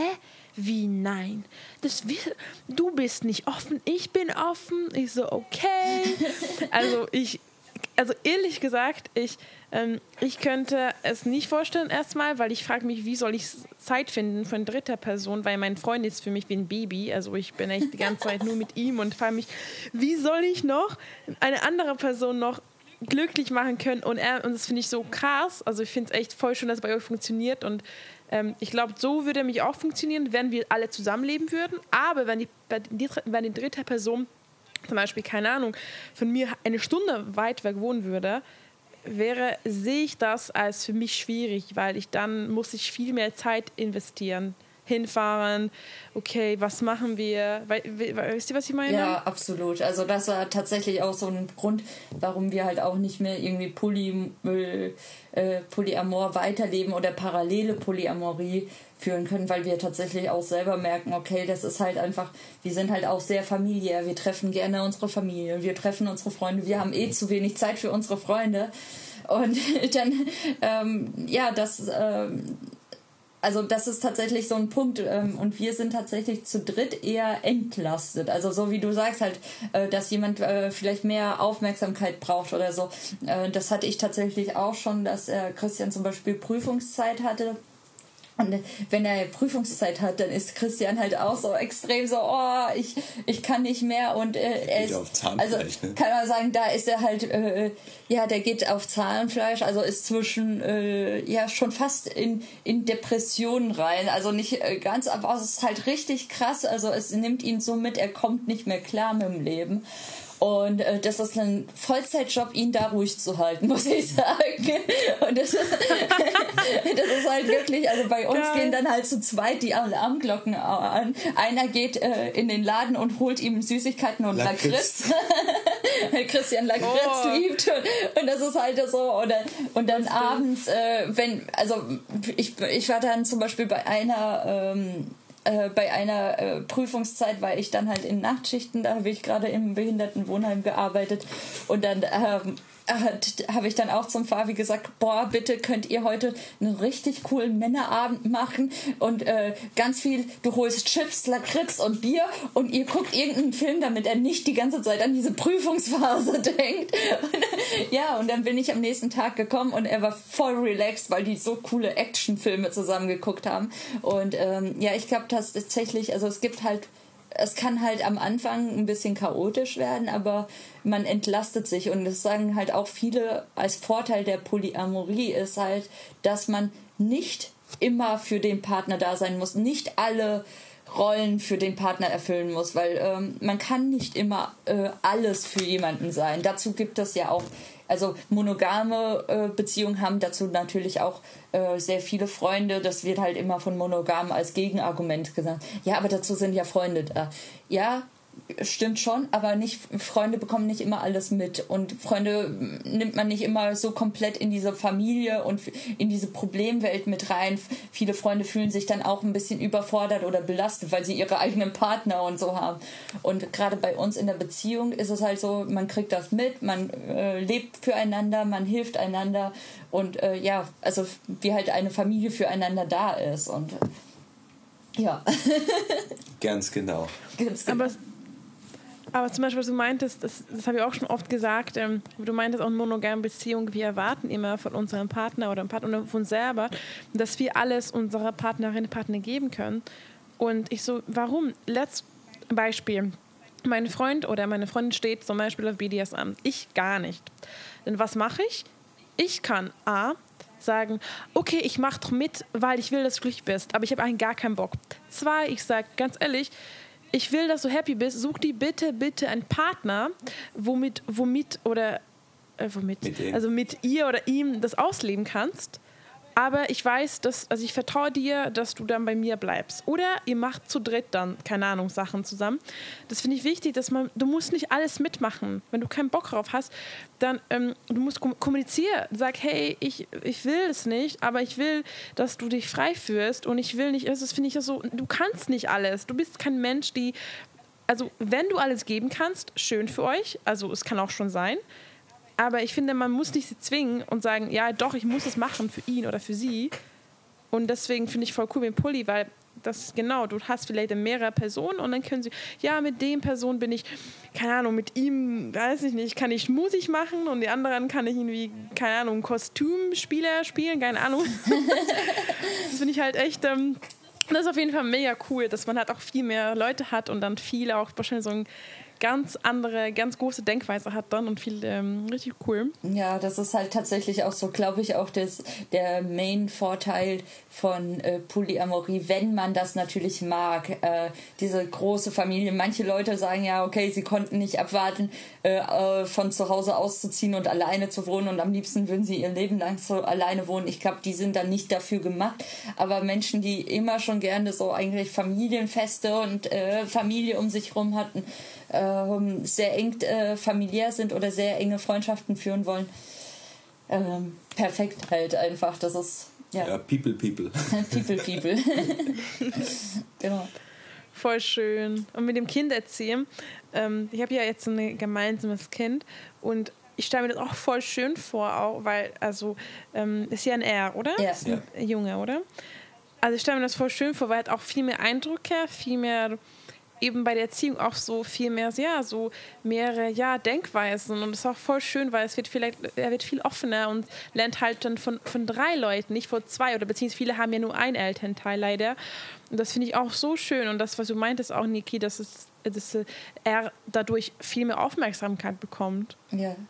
Ja, das ist auf jeden Fall, also man merkt auch richtig, dass er aufblüht gerade und ähm, tatsächlich, er bekommt halt auch super viel mehr Interessen, weil äh, Christian und ich sind halt, äh, haben ganz andere Interessen als Fabi. Und Fabi ist zum Beispiel der musikalischste und ähm, er, der Kleine, der fängt jetzt schon halt an, äh, der geht ans Piano. Und äh, macht irgendwie äh, mit seiner Trommelmusik und äh, mit der Flöte mit 16 Monaten und äh, man merkt das halt, dieser Einfluss. Ähm, ja, Christian malt halt auch extrem gerne und, und fährt Skateboard. Er hat ihn jetzt halt schon mit äh, paar Monaten gefühlt aufs Skateboard gesetzt. Jetzt guckt er die ganze Zeit Skateboards hinterher und wir wissen halt, ja, so Kleinigkeiten und man merkt halt irgendwie, sein Horizont wird halt nicht nur mit Interessen größer. Also es das heißt ja nicht, dass er jedes Interesse von uns dann annimmt, aber man merkt halt, äh, er, er wächst halt mit einer Welt voller Möglichkeiten auf, die größer ist als äh, normalerweise. Also ich weiß nicht, vielleicht kennen das andere, aber bei mir war das auf jeden Fall so. Meine Eltern haben extrem viel gearbeitet und ähm, deswegen habe ich mich dann halt irgendwann geärgert, dass ich gesagt habe, die haben mir gar nicht so viel gezeigt, dass man so viel machen kann in dieser Welt. Ich, ich, ich, ich, ich man kann was anderes man außer arbeiten. ja, nicht nur das, aber ich meine halt einfach, sie hatten einfach gar nicht so viel Zeit, mir das zu zeigen, dass es halt Musik gibt, dass es Sport gibt, dass es äh, äh, das und das. Es war halt wirklich, also sie, meine Mutter hat äh, und mein, also mein Vater hat super, super viel gearbeitet, der hatte so gut wie gar nicht Zeit. Also das war äh, man konnte sich so ein bisschen unterhalten, so zwischen den Schichten sozusagen. Und meine Mutter, ähm, die, die, die war dann immer ganz froh, wenn sie geschafft hat, nach der Arbeit Essen zu machen und mit uns Hausaufgaben zu machen, so in der Art. Und ich glaube, das ist halt tatsächlich halt, äh, natürlich in den jungen Jahren äh, konnte sie natürlich mehr und uns vorlesen und alles drum und dran. Aber ich merke es halt jetzt natürlich. Also klar, wir haben jetzt auch den Vorteil mit Corona, dass jetzt jeder von uns Homeoffice macht und jeder, er sogar die Mittagspause mit äh, Christian verbringen kann. Aber es ist halt einfach heftig, was er jetzt schon für ein krasses äh, ja, man merkt halt so viele Interessen halt und ähm, auch sein Selbstbewusstsein. Also wenn ich mit ihm ja immer mit dem Dreirad draußen unterwegs bin und er sieht andere Kinder auf dem Spielplatz, so der, der sagt da immer ganz häufig, äh, brabbelt der da vor sich hin, zeigt dahin und wenn wir dann auch so, ja, dann äh, von anderen Kindern stoppen und äh, er guckt drüber und die sind dann meistens alle so ruhig und der fängt an zu brabbeln wie ein Weltmeister und ähm, da merkt man halt schon, mhm. was, für ein, was für ein Selbstbewusstsein der hat, dadurch, dass er so viel Liebe zu Hause erfährt, wenn er draußen ist. Ja, also ich glaube, Liebe hat jede Familie, ja. hoffentlich. also Aber die halt meisten. drei Personen. Ich glaube, das ist aber, ich glaube, da ist schwierig. Man denkt immer, aber ich glaube, da ist so sehr viele Kinder nicht genug Aufmerksamkeit bekommen. Ja, das auf jeden Fall. Also das denke ich auch, weil halt auch die Eltern oft gar nicht so viel Zeit haben oder sie kommen dann ausgelaugt Eben. nach Hause. Also das ist tatsächlich etwas, ähm, was mich zum Beispiel in der Schwangerschaft hat mir damals jemand erzählt, so ja hier äh, Stress mit dem Partner, der fünfjährige Sohn war dann auch richtig krimmelig, äh, krummelig und hat gemeint, ja, aber Papa guckt jetzt gerade Fernsehen, ich will auch Fernsehen gucken und so.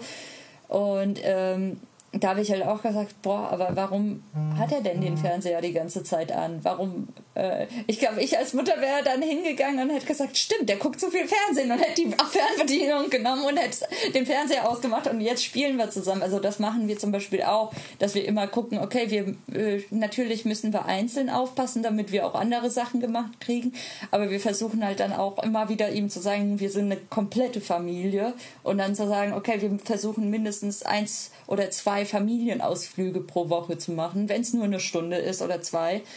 Und wir versuchen immer ein, zwei Sp Familienabende mit Spielen zumindest zu machen. Und da, da merkt man halt genau diese Abende, das weiß er schon jetzt total zu schätzen. Und er merkt dann immer so, boah, jetzt haben alle Zeit für mich. Und klar braucht man nicht drei Leute, um auf ein Kind aufzupassen, aber er sieht halt, wir gehören zusammen. Und ich glaube, das ist halt etwas, was ihn halt auch stärkt und gerade halt auch in der Situation, wo vielleicht auch irgendwann Leute sagen werden, oh, deine Familie ist nicht richtig oder äh, du kannst nur einen Vater haben, wird er sagen können, nö, die sitzen ja alle immer bei mir. Und das ist halt, das machen wir nicht nur halt, ähm, äh, also ich hätte es auch so gemacht, aber jetzt gerade in diesem Kampf und in dieser Überzeugungsarbeit hilft es ihm natürlich dann noch mehr, sein Selbstbewusstsein zu stärken. Und das ist aber, glaube ich, auch etwas, was ich jedem empfehlen würde. Ja. Ja, voll schön. Ich finde es auch richtig. Ich stelle mir das voll schön vor. Also, es ist echt, äh, also ich, ich bin auch so, ähm, ich liebe auch so, unter, ich bin auch mega sozial und ich finde es mir so schön, wenn wir Besuch haben. Jetzt wegen Corona natürlich auch weniger momentan und man kann auch keine große Verabredung machen. Und ich habe mal eine Frage kurz zum, wenn ihr zum Beispiel zu viert draußen seid, ähm, mit Babywagen, was immer, ähm, ist es, habt ihr das Gefühl, dass ihr mehr, also mehr Leute euch anschauen oder ist es, ähm, denkt ihr, dass es Leute dann auffallen, dass ihr zu dritt zusammen seid oder wie ist das? Ich glaube, die meisten sind sowieso total happy darüber zu sehen, wie so ach guck mal, da sind zwei Männer, die so herzlich mit, äh, mit dem Kind spielen. Also es ist halt krass, aber es ist halt oft so, die, äh, dass die Mutter alleine dann irgendwie am Spielplatz mit dem Kind ist oder ähm, und mhm. dann ist man sowieso schon ein Dings. Ähm, sonst kriegen wir dann oft so, also ich glaube am Vatertag haben wir gerade so einen Kommentar bekommen, ja, äh, alles Gute zum Vatertag, wer auch immer daran beteiligt war. ich so nur noch ganz leise beide.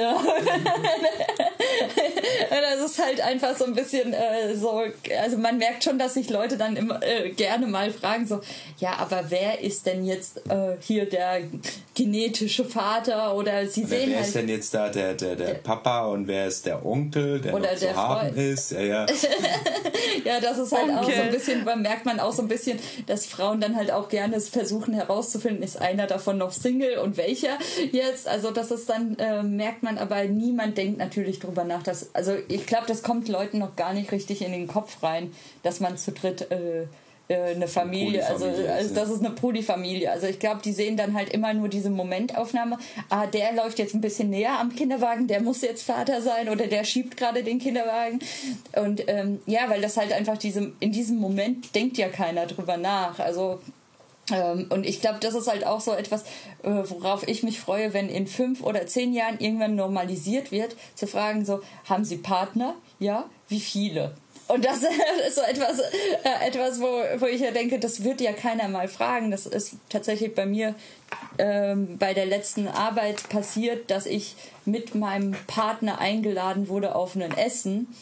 Ähm, und da waren die Tickets aber schon gekauft und ich konnte dann halt, okay, ich habe gerade den neuen Job angefangen. Aber man will ja gar nicht dem neuen Arbeitgeber direkt sagen, ja, aber ich habe zwei Partner. wie soll ich das denn machen und wie soll ich mich entscheiden?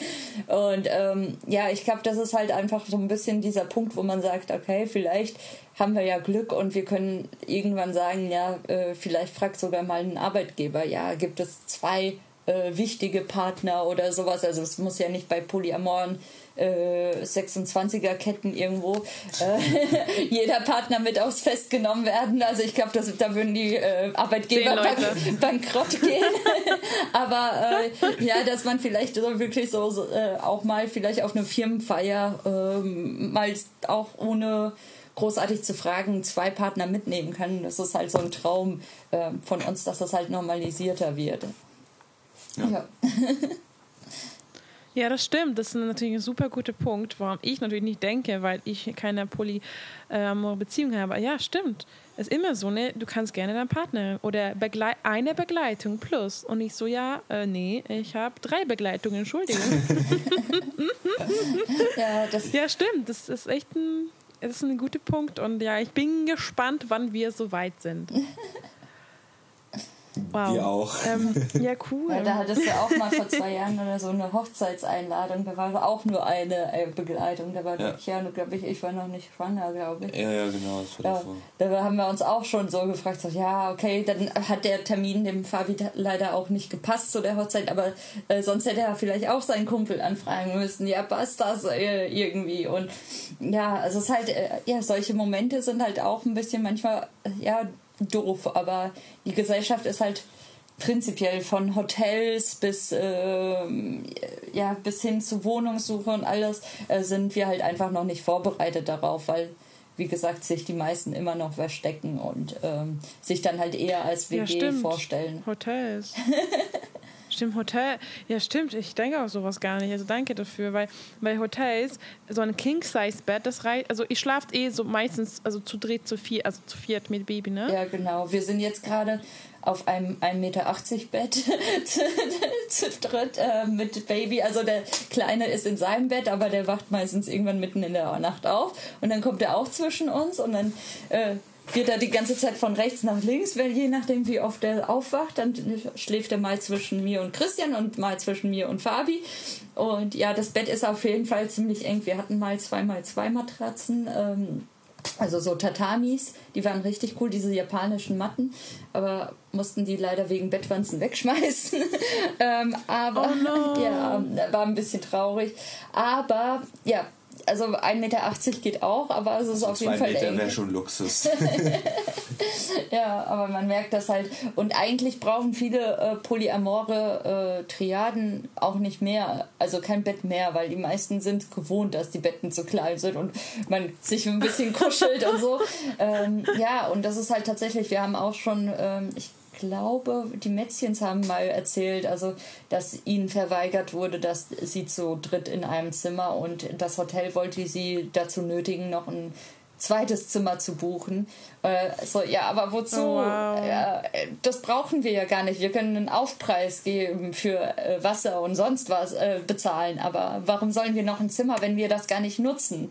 Und ähm, ja, da sind mm. Hotels tatsächlich auch überhaupt nicht. Also was ich auch schade fand, ähm, wenn man irgendwelche Angebote für Reisen oder sowas gefunden hat.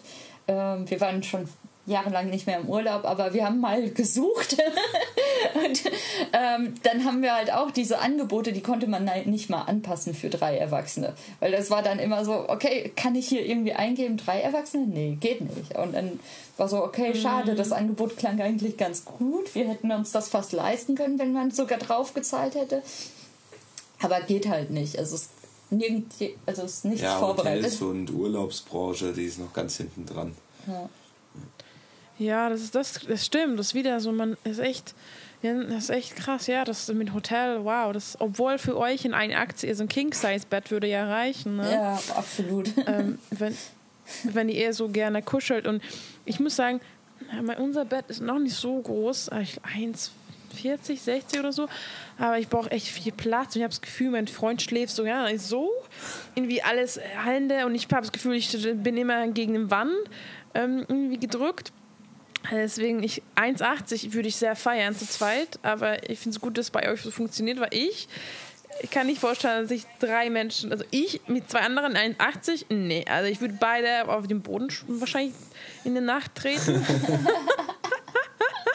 Decken klauen. Aber zum Beispiel, ich schlafe mit meinen Freunden immer mit zwei Decken, weil ich klaue. Wir hatten mal so eine große Decke gehabt. Ich habe immer, immer geklaut, seine Decke. Also die Decke. Ja, Decken haben wir auch alle unsere eigenen. Das geht sonst nicht. Sehr gut.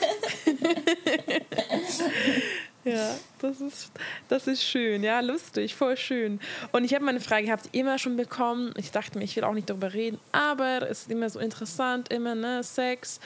Ähm, ich habe ja mit Marcini und Martini und ähm, Saskia darüber geredet und die haben ja zum Beispiel zu dritt nie Sex, ähm, weil die halt natürlich, wie du, wie äh, Saskia hat ja mit Louis und dann ähm, habt ihr dann manchmal zu dritt oder habt ihr auch nur immer halt dann getrennt? Oder beziehungsweise du mit den den, den Jungs? Also, also äh, tatsächlich hat unsere Beziehung mit so einem Dreierversuch gestartet.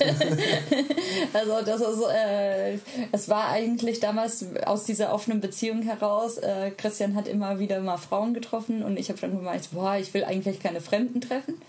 Und dann habe ich äh, irgendwann vorgeschlagen, naja, also es gibt halt eine Person und das wäre der Fabi. Und ähm, aber ich wollte auch den Fabi irgendwie nicht alleine, weil das war komisch. Wir waren beste Freunde. Und dann habe ich auch gesagt, aber ein Dreier mit zwei Männern will ich auch nicht. Und dann hatten wir tatsächlich äh, geplant, äh, einen Vierer zu haben. Also weil wir dachten, das ist irgendwie einfacher, äh, so so praktisch wie Pärchen treffen. Äh, Fabi hatte aber keine Freundin, hatten wir noch eine Freundin gefragt. Ganz lange Geschichte. Freundin hat abgesagt. Fabi stand alleine vor der Tür.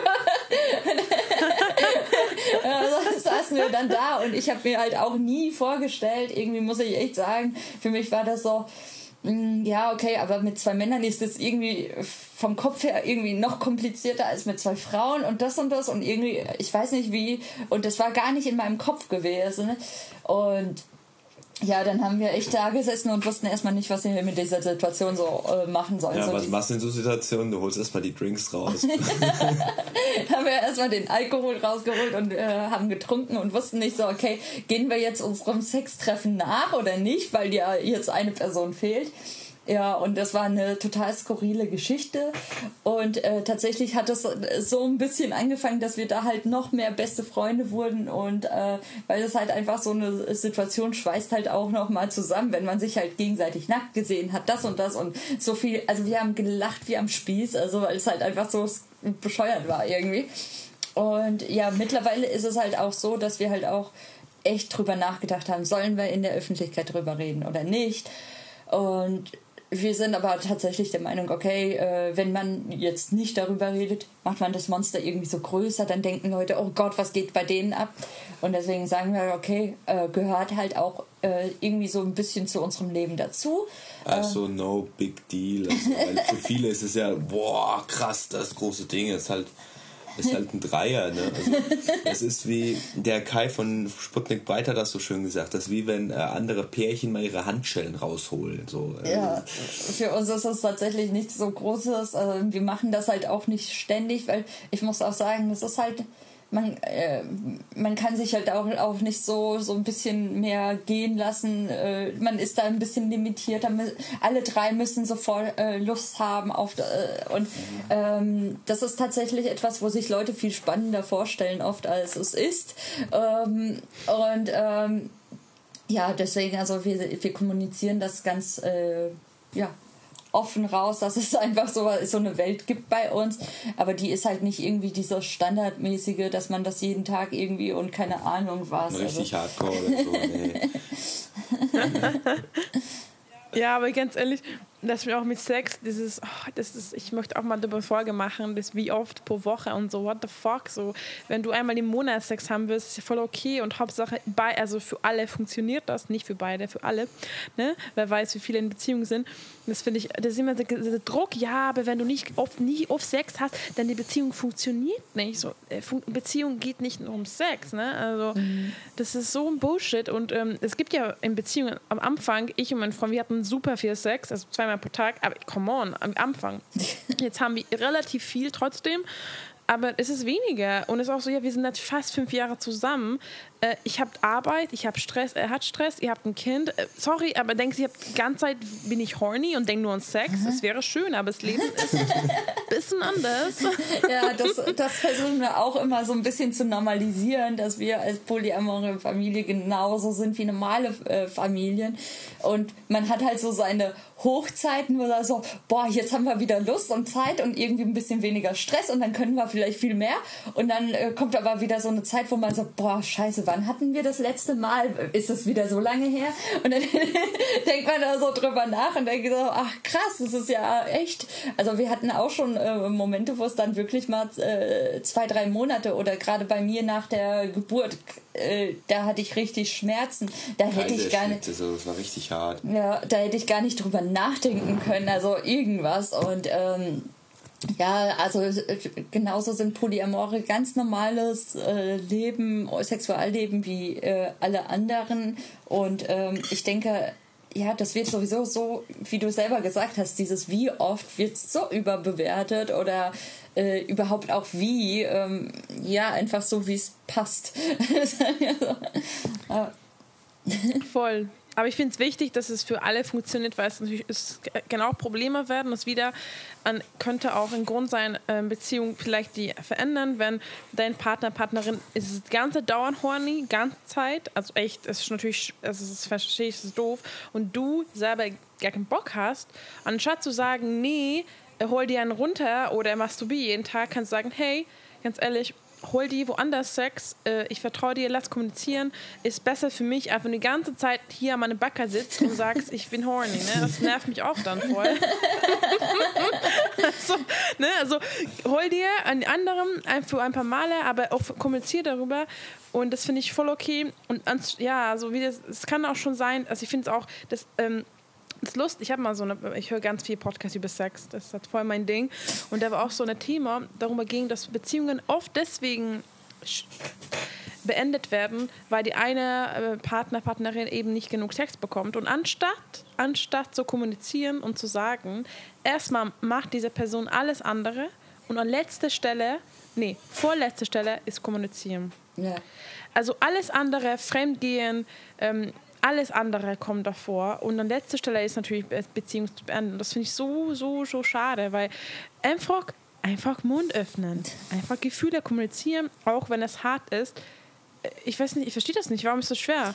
Ja. Einfach setz dich hin und rede mit deiner Partner, Partnerin. Ja, das versuchen wir auch. Also wir hatten auch solche Gespräche gehabt und das versuchen wir auch gerade ähm, ein bisschen äh, zu ändern in unserer Gesellschaft, ähm, dass Menschen so oft gerade überhaupt Ansprechen von Polyamorie und äh, offenen Beziehungen als Beleidigung oder äh, Verletzung äh, ansehen. Und ich glaube, das ist das Problem, warum Leute so oft mhm. fremdgehen oder Affären haben oder sonst was, weil sie denken, oh Gott, wenn ich meinem Partner sage, dass da was ist, irgendein Bedürfnis, dann äh, denkt mein Partner, äh, ich liebe den nicht mehr oder liebe sie nicht mehr so sehr oder ich finde sie nicht mehr so attraktiv oder ihn und das ist total die Beleidigung und äh, ich glaube, diese, diesen Gedanken, den müssen wir halt auflösen, dass das eine Beleidigung ist oder verletzend, dass es bedeutet, du wirst runtergewertet, äh, wenn dein Partner irgendwelche Bedürfnisse hat. Und ich glaube,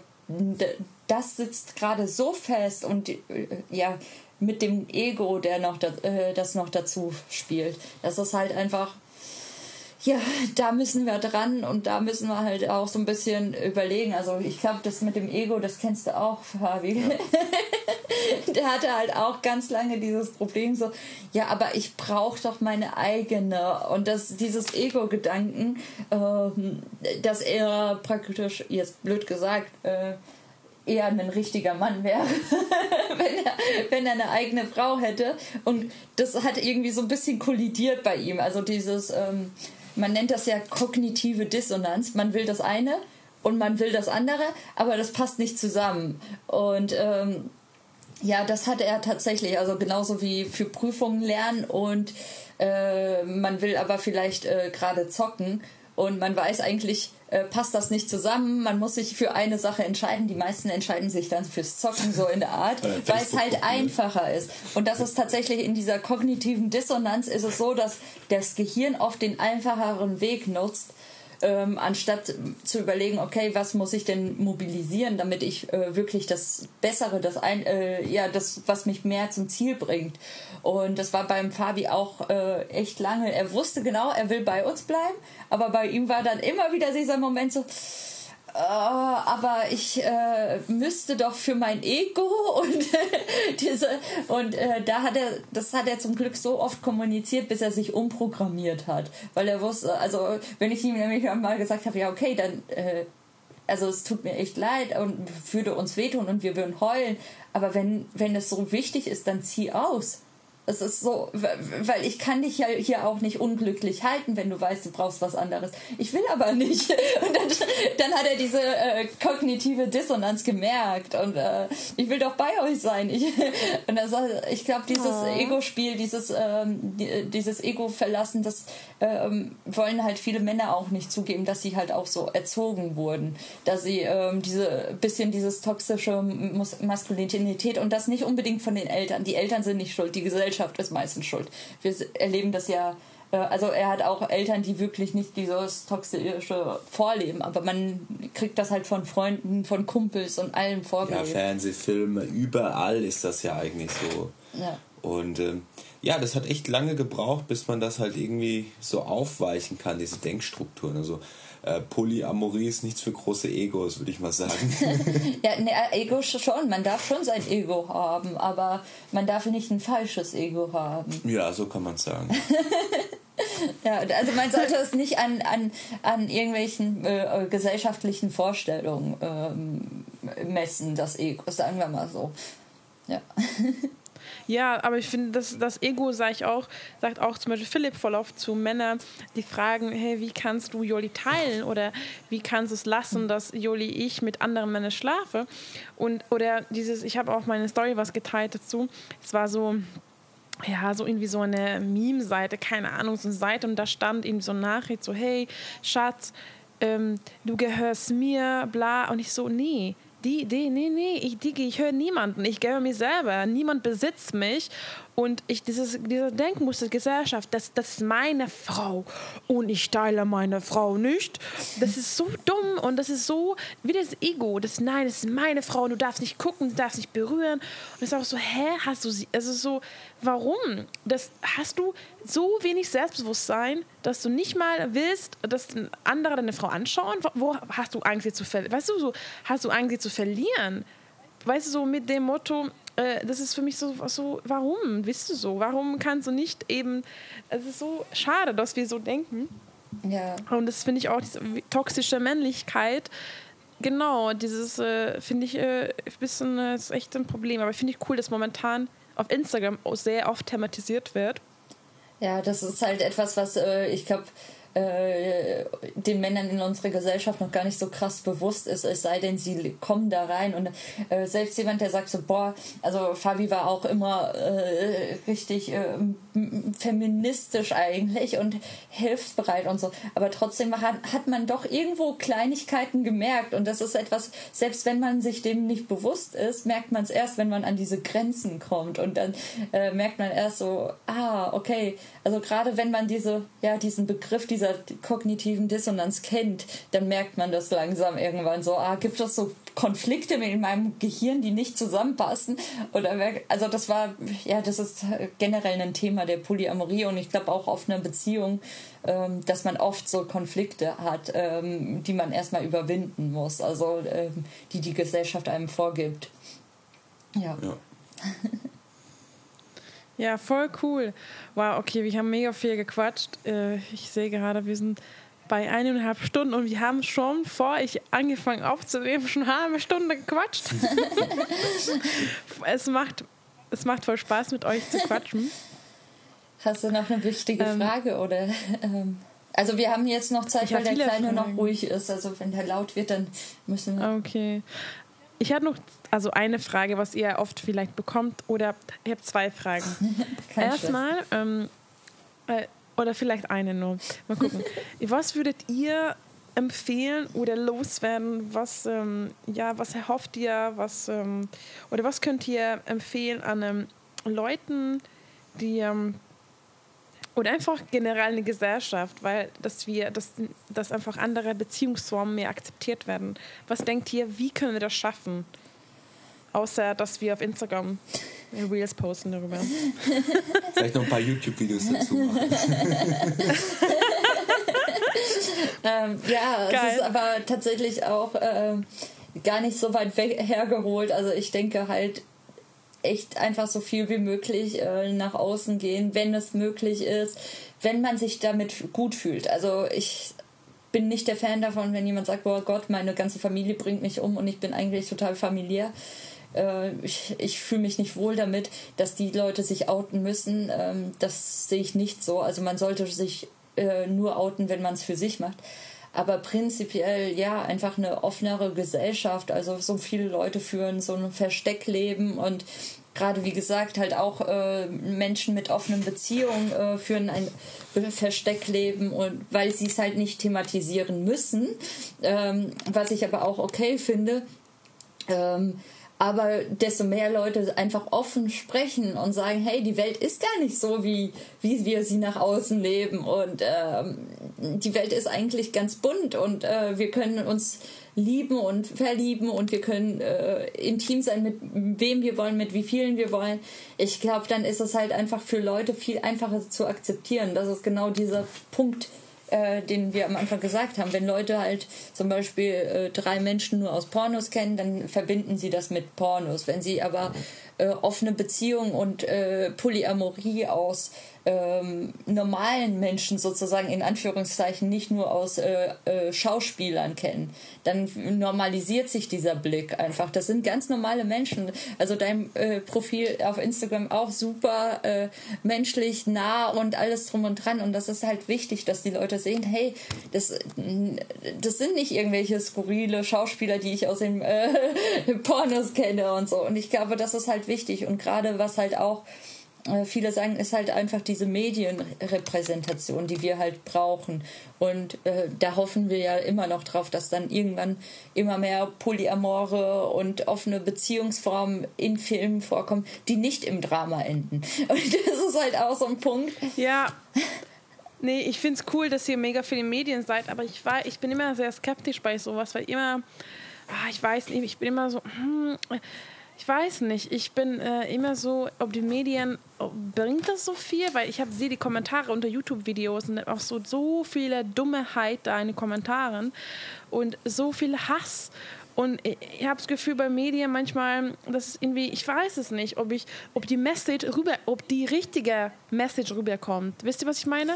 Ja. Ähm, weil oft, oft wird bei Medien Videos geschnitten und die wichtigen Sachen rausgeschnitten und dann die, irgendwie die Message ganz anders formuliert und dann, oder kommt zum Beispiel, wir hatten mal eine Podcast-Folge gehabt, vor meinem Podcast letztes Jahr im Januar und ähm, dann wurde mein Freund als unsympathisch betitelt. Und ich dachte mir, Boah. du kannst keinen Mensch verurteilen anhand eines Videos.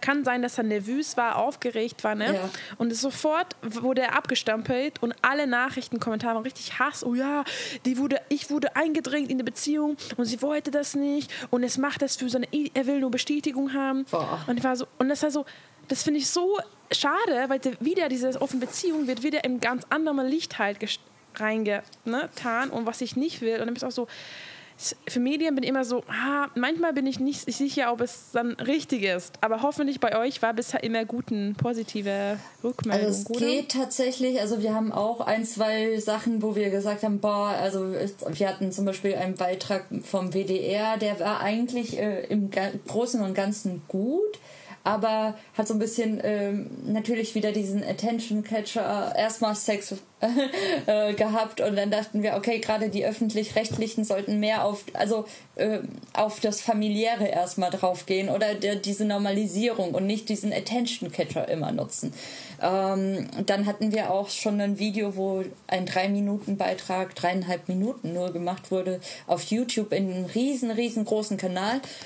Und ähm, da habe ich halt gesagt, ja, weil äh, dass ich das so schön finde. Fabi ist halt mehr der Extrovertierte, äh, Christian ist der Ruhigere und äh, die haben halt eine Szene genommen, wo Fabi dann halt irgendwie äh, ein bisschen getrommelt hat oder sowas äh, mit dem mhm. Kleinen und Christian hat gelesen und dann hat ähm, irgendjemand ges äh, geschrieben, dann wie, also viele haben dann geschrieben, äh, ja, und der hat solche Haare, deswegen muss der der Vater sein und der hat, aber der spielt mehr wie ein Onkel und der ist mehr wie ein Vater, das sieht man anhand von zehn Sekunden Ausschnitt und dann haben wir auch gesagt, okay, das sind halt die Leute, die denken, sie können innerhalb von drei Minuten äh, eine komplette Beziehung analysieren, aber die wollen wir dann halt natürlich auch nicht erreichen. Also es gibt halt natürlich auch was ich schön fand, ich habe äh, solche Sachen auch kommentiert und da hat sich eine Person oder zwei Personen sogar entschuldigt und haben gesagt, so hier, ähm, stimmt, ich vergesse immer, dass hinter solchen Beiträgen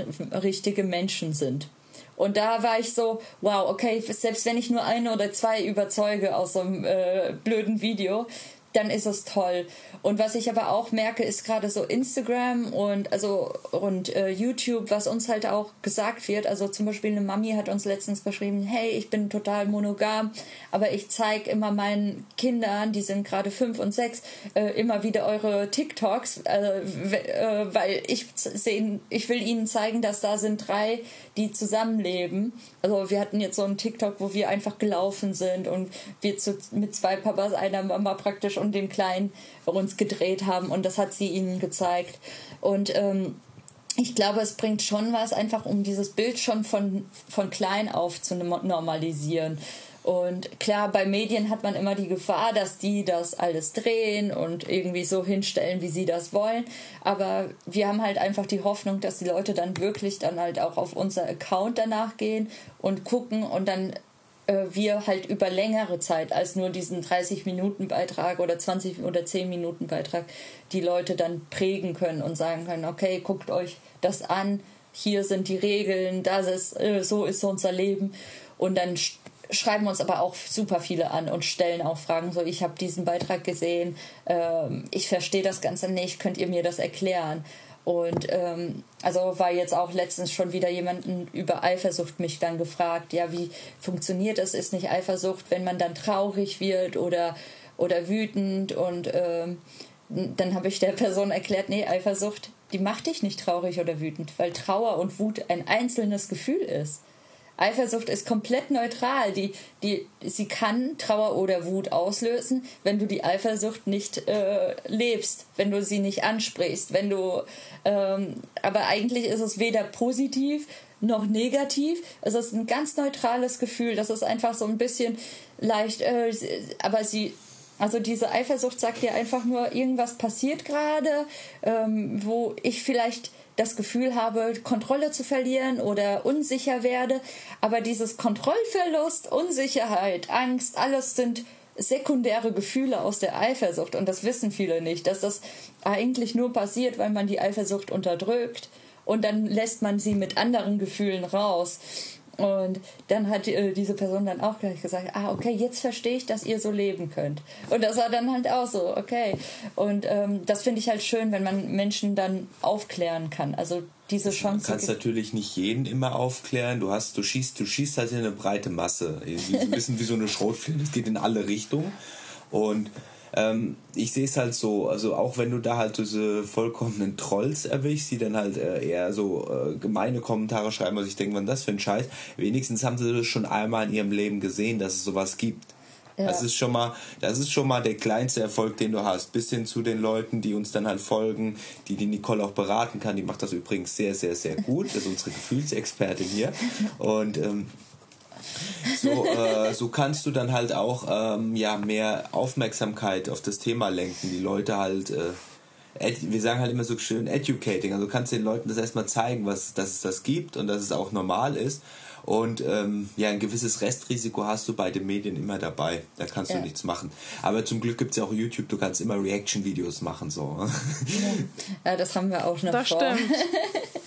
Reaction-Videos. Ja, cool. Da, aber das, das finde ich cool, was du meintest. Das, ist, ähm, das stimmt, du hast eine Person mindestens angeguckt und mindestens hast du schon einen Samen gepflanzt und diese Person überlegt, diese Person weiß überhaupt, es gibt dieses polyamore offene Beziehung. Und diese Person ist halt schwer, weil du sieht, siehst was das erste Mal, was du halt nicht gelernt hast und was die Gesellschaft ja so nicht so ne, beigebracht wurde. Und das ist für dich sehr schwer, was du meinst, Fabi, das anders zu sehen, es dauert halt. Und ähm, Deswegen ist klar, dass am Anfang bist du so, nee, das geht nicht, ich will das nicht. Und vielleicht in ein paar Jahren akzeptierst du das und wer weiß, vielleicht selber kannst du es ausleben in der Zukunft. Ne? Also, ähm, ja, ich glaube, das ist halt diese, mega cool. Es gibt ja diese Polyphobie äh, als Begriff und ähm, diese extremen Hater, also entweder sind die sowieso traditionell konservativ aus kirchlicher Sicht oder so, aber viele von diesen extremen Hatern haben einfach diese Angst, ähm, aus, oft aus zwei Gründen. Also Nummer, Grund Nummer eins ist oft, sie haben schon was Falsches gemacht. Also sind schon fremdgegangen, hatten schon eine Affäre oder haben gerade eine Affäre und sie haben Angst, dass es zum Thema wird. Weil man könnte sich ja über solche Sachen unterhalten und dann könnte man rot werden oder so, äh, wenn die Frau sowas im Fernsehen sieht oder der Mann. Ähm, dann könnte es ja sein, dass man sich unterhält und dann muss man sich irgendwie äh, noch mehr diese Lüge äh, verstecken. Das, man kennt das ja, wenn jemand in die Nähe von einer Lüge kommt, dass man ganz schnell so aus einem Kreativzentrum äh, äh anschalten muss. Das hat, kennen wir das ja alle als Kinder noch, wenn die Eltern gefragt haben, ja, und was hast du gemacht? Ähm, und dann weiß man halt, okay, kommt das in die Nähe von der Lüge, wenn öfter solche Sachen an, ausgestrahlt werden. Und das macht natürlich unsere Gesellschaft, das bröckelt an ganz vielen Stellen. Und äh, die andere Sache, die viele Angst haben, äh, sind Menschen, die sehr, sehr viele ähm, Vertrauensprobleme haben, weil vielleicht schon sie schon mal betrogen wurden oder so und sie Angst haben, das bringt aber meinen Partner auf Ideen oder meine Partnerin oder so. Und wenn, wenn die sowas sehen, dann wollen die das vielleicht auch. Und ich will nicht, dass mein Partner sowas wünscht. Und diese Leute denken halt nicht daran, dass wenn diese Bedürfnisse da sind, dann sind sie wahrscheinlich schon da. Und diese, die Partner ja, haben eben. das einfach nur nicht kommuniziert. ja, eben. Ja, also Voll. eigentlich das, kann es nur eine. kein schlecht, ist nicht schlecht. Ja. ja. eigentlich kann es nur eine etwas ehrlichere Gesellschaft äh, prägen. Also ich glaube, in dem letzten Buch, wo ich das gelesen habe, äh, stand irgendwie, dass über 50 Prozent der Leute schon fremdgegangen sind. Also und äh, das, also mindestens 50 Prozent aus irgendeiner alten Studie, ich weiß nicht, wie es heute ist, mit Tinder und sowas kann man sich hier noch viel besser verstecken. Und also ähm, das ist halt, ich glaube, ja, die Leute unterschätzen, was bei ihnen eigentlich zu Hause teilweise passiert und äh, dass Kommunikation und offenes Leben äh, vielleicht sogar manchmal besser wäre. Ja. Ja, voll. Das finde ich auch voll mit Fremdgehen. Das ist, ja, das ist ein spannender, spannendes Thema und auch, wie du meintest, keine was du, was, was, wie meinst du das? Ja, keine Ideen dem Partner geben. Ich so, so, was? Das ist auch so, hä, genau, es ist ganz, es ist nicht schlimm, es ist ganz normal, wenn ich einen Partner, Partnerin habe, in monogam lebe, dass ich auf andere Lust habe. Und es ist wieder so ein Ding, wenn du träumst von einem anderen Mann oder Frau, wird sofort so abgestempelt, dass du dann, dass es schlecht ist, weil du Lust auf andere hast. Es ist nicht schlecht, wir sind es ist wieder ein anderes Thema, ich will jetzt nicht reingehen, aber wir sind am meisten Menschen sind nicht monogam. ja, von Natur aus. Aber wir leben monogam und viele sind aber nicht. Aber die geben sich, die lassen nicht die Gefühle zu. Ne? Die, die für sie monogam, Punkt. Vorbei, nichts anderes. Und die überlegen nicht mal, dass es vielleicht anders auch funktionieren könnte, weil so geht halt nicht. So haben wir es nicht gelernt. Ich bin monogam, meine, meine Freunde sind monogam, meine Eltern sind monogam und nein, ja, ich habe keinen Bock auf andere. Eigentlich habe ich Lust, aber innen drin, ja, aber ich will das nicht, die Gefühle zulassen. Ja. Und ich glaube, genau da ist halt auch so ein Problem, wo viele halt auch nicht sehen. Äh, wir leben ja in einer Gesellschaft mit sehr vielen äh, ja, äh, psychischen Krankheiten und ich glaube gerade dieses Gefühle unterdrücken, ähm, also das war tatsächlich auch bei mir der Fall, dass ich halt auch oft ähm, meine Gefühle unterdrückt habe, wenn es darum ging, irgendwie, ich war wütend auf eine Gesellschaft, ich habe mich klein gemacht bei Arbeitgebern und sowas, habe mich nicht getraut, irgendwie normal einfach, also weil ich mich immer so gefühlt habe wie ein Imposter, so, ähm, weil als Frau darf man ja seine Klappe nicht weit äh, groß aufmachen und so. Und ich glaube halt, dieses Gefühle unterdrücken, das geht viel weiter, als Leute sich vorstellen können. Weil ähm, ich hatte die ganze Zeit Migräne, ich hatte Bauchschmerzen, alles drum und dran. Und ich habe nicht geglaubt, dass das psychisch sein könnte, bis mir irgendwann Ärzte gesagt haben, gehen Sie bitte mal zum Psychologen. Und ich so, ja, ich habe keinen Stress, ich, mir geht's gut. Also ich, also ich habe mich tatsächlich äh, relativ gesund gefühlt, weil ich das halt unterdrückt habe, dass mich die Arbeit in den Burnout geführt hat und so.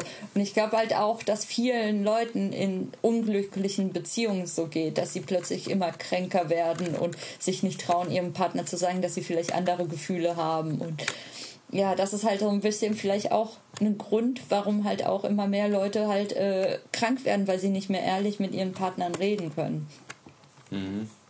Ja. Hm. Schweres Thema ja, am Ende, ja. Ja, ich, ja voll, voll. Ich kenne das ja auch ein bisschen mit Gefühlen, also da Gefühle äh, kommunizieren oder reflektieren war auch nie meine Stärke. Am Anfang war er richtig. Mir hat das super schwer gefallen, überhaupt darüber zu sprechen, mich zu öffnen, die Gefühle äh, einfach mal auszusprechen, weil ich mich dann dadurch so verletzbar gemacht habe. Und ich wollte niemals verletzbar sein. Ich wollte diese das gar nicht aufmachen. Und es war echt ein Riesenkampf, bis ich da hingekommen bin. Was hast du mir immer gesagt? Geh raus aus meinem Kopf. verschwinde aus meinen Gedanken. Ja. Sie kann äh, meistens, also sie hat so das Talent bei uns, dass sie merkt, okay, wenn etwas mit uns nicht stimmt, wenn wir irgendwie so Gefühle aufkommen, bevor wir selbst merken, Christian nicht, was jetzt gerade los mit uns ist, hat die das schon gerochen. Ich, ich sehe, du nickst ganz stark, du kennst das. ja. So einen sechsten ja, Sinn. Ja. ja. aber voll gut. Ich, ich kenne das auch, mein Freund, ich sehe sofort, wenn was etwas was los und er so, nicht, nicht so, ja, was los? Und er so, okay, ja, okay, okay. Ähm, ja, voll gut, voll gut, ja. ja, ich glaube, das hilft halt auch, wenn man halt, also ich glaube oft, dass man, äh, entweder müssen alle super gut mit Gefühlen und Kommunikation sein oder es muss eine Person sein, die sowas sieht, also die so ein bisschen meditieren, äh, meditieren, äh, mediatieren. Mediation machen ja, kann. Mediation machen kann, genau, die die Mediation machen kann. Und das hilft halt tatsächlich bei uns halt auch in der Beziehung, dass ich halt dann auch Sachen direkt angesprochen habe. Und äh, Christian ist nicht unbedingt. Aber ist so schön, voll wichtig, äh, ja. Ja, Christian ist nicht Voll besonders schön. der große Redner. Äh, den musste ich immer früher schon so ein bisschen auch, also ja, was ist los? Wo ist das Häuschen? und äh, Fabi hatte dann Probleme, wobei Fabi mittlerweile auch von sich aus irgendwie äh, direkt immer alles anspricht. Also man kann da tatsächlich reinwachsen für alle, die ja. sich da denken, oh Gott. ja, äh, großes Learning war auch das, das Buch, das du geholt hast, wo drauf stand, Verletzlichkeit macht stark. Und ich erst nur so, was ist denn das für ein Quatsch? Aber eigentlich äh, hat es schon recht, weil dadurch, dass du es halt öffnest, wirst du selbst halt auch stärker. Und ich glaube, das ist auch sowas, ähm, wenn man, wenn man dieses Prinzip verstanden hat, wird's einem, ist es auch viel leichter, ein bisschen sich äh, von den Gefühlen noch ein bisschen zu distanzieren und sie zu öffnen, ohne dass man denkt, oh je, äh, gleich bricht die Apokalypse aus, wenn ich jetzt über meine Gefühle rede. Ja, ist von Brene Braun, ist richtig gut, äh, kann ich nur empfehlen. Äh, also man merkt halt doch, dass wenn man sich äh, ähm, verletzlich gibt, man nicht schwächer wird, so wie alle denken, sondern eher äh, stärker und man baut sich ein besseres Fundament auf. Und das denken viele halt einfach, dass es halt gerade umgekehrt ist. Ja. Ja, das stimmt. Nee, das ist noch wie andere. Also, voll, es gibt so viele Themen. Also, wow, wir können jetzt über alles noch Stunden reden, aber ich glaube, ich muss jetzt Stopp sagen. Ich muss nämlich sehr doll auf Toilette.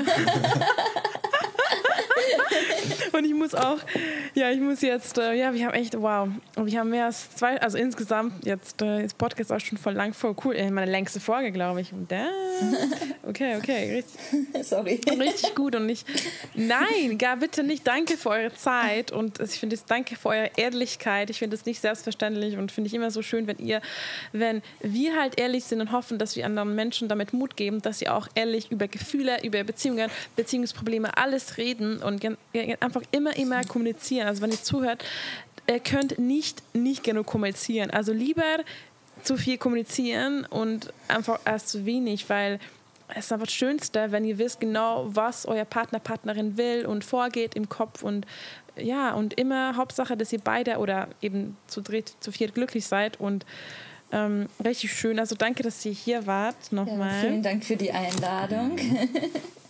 ja. Wo kann ich, wo kann ich, wo können ähm, die meine Zuhörerinnen euch finden? Ähm, wir am einfachsten vermutlich über Instagram. Ähm, das ist at real.polylife.official oder at real.polylife.germany. Also da ist der deutsche Account, der ist noch ein bisschen kleiner. Ähm, ja, sonst haben wir noch eine Webseite, aber ja, die findet man über in, Instagram. In unserem Linktree, also in, in der Bio einfach mhm. auf Link klicken, dann habt ihr dann alles, was wir so tun. Ja, oder man findet man uns auch auf YouTube, wenn man das googelt. Also äh ja, das habe ich gesehen. Ich verlinke euer Instagram-Account auf jeden Fall unten. Ähm, dann äh, könnt ihr da auf jeden Fall vorbeischauen. Und ja, ich habe gesehen, ihr habt echt TikTok, YouTube, Website, ähm, zwei Instagram-Kanäle. Ich so, okay, ihr seid fleißig. ja, zu dritt kann man ein bisschen mehr wegarbeiten. Aber es war noch sehr praktisch, weil ich beim Stillen, wenn der Kleine schon so Stimmt. halb eingeschlafen ist, konnte ich dann immer Nachrichten beantworten oder irgendwelche Texte schreiben. Jetzt stillt er immer weniger. Jetzt muss ich mal gucken, wo ich die Zeit herkriege. Ja, ey, das glaube ich dir sofort. Ey, wie Kind, also ich freue mich schon, also wir wollen auch auf jeden Fall Kinder haben. Also oh. vielleicht so ein paar Jahren, aber ich viele empfehlen auch so Joli. Das ist, also ich habe auch eine Freundin, die ist jetzt, oh, jetzt ein Baby, ich glaube Baby sechs Monate alt und ich bin auch so, okay, will ich jetzt ein Kind? Ah, ich weiß nicht, ob ich, ne? Ich will ein bisschen meine Freiheit genießen erstmal. ja, Kinder, das ist toll. Aber richtig schön. Also das Schönste auf Erden, oder? Mhm. ja. Oh, ich freue mich voll. Ich bin auch so ein Familie, also ich liebe auch Babys und Kinder und alles. Also ich freue mich voll. Ähm, und ja, mein Freund will die ganze Zeit schon Kinder haben. Also, aber seit er 16 ist, will er Kinder haben. und er ist 31. Ähm, deswegen, äh, ja, wir freuen uns voll. Aber ja, mal gucken. Ich bin erst 25 und ich bin auch so, ja, vielleicht nicht sofort. kommt, kommt äh, die Zeit cool. noch. Kommt. Aber es ist auf jeden Fall die kommt. schönste Sache im Leben, die man äh, haben kann. Und das ist so schön, die aufwachsen zu sehen. Ja, selbst wenn du total fertig bist, der Tag wird total anstrengend, dann grinst dich der Kleine an und alles ist vergessen, weißt du? Ja, oh, das ist echt total voll schön. schön. Okay. Voll, voll schön. Also danke nochmal, dass ihr hier wart und ähm, danke für eure Zeit und ich hoffe, dass äh, die alle, die zugehört haben, euch die Folge Spaß gemacht hat und wie gesagt, äh, ich habe alles unten verlinkt und danke, dass ihr eingeschaltet habt und wir hören uns nächstes Mal, hoffentlich nächste Woche. Ja, mal schauen. Ich lade momentan nicht jede Woche was hoch, einfach wie ich Lust habe und Zeit habe. Aber genau, das war's dann. Ciao, ciao. Danke. Ciao. Tschüss.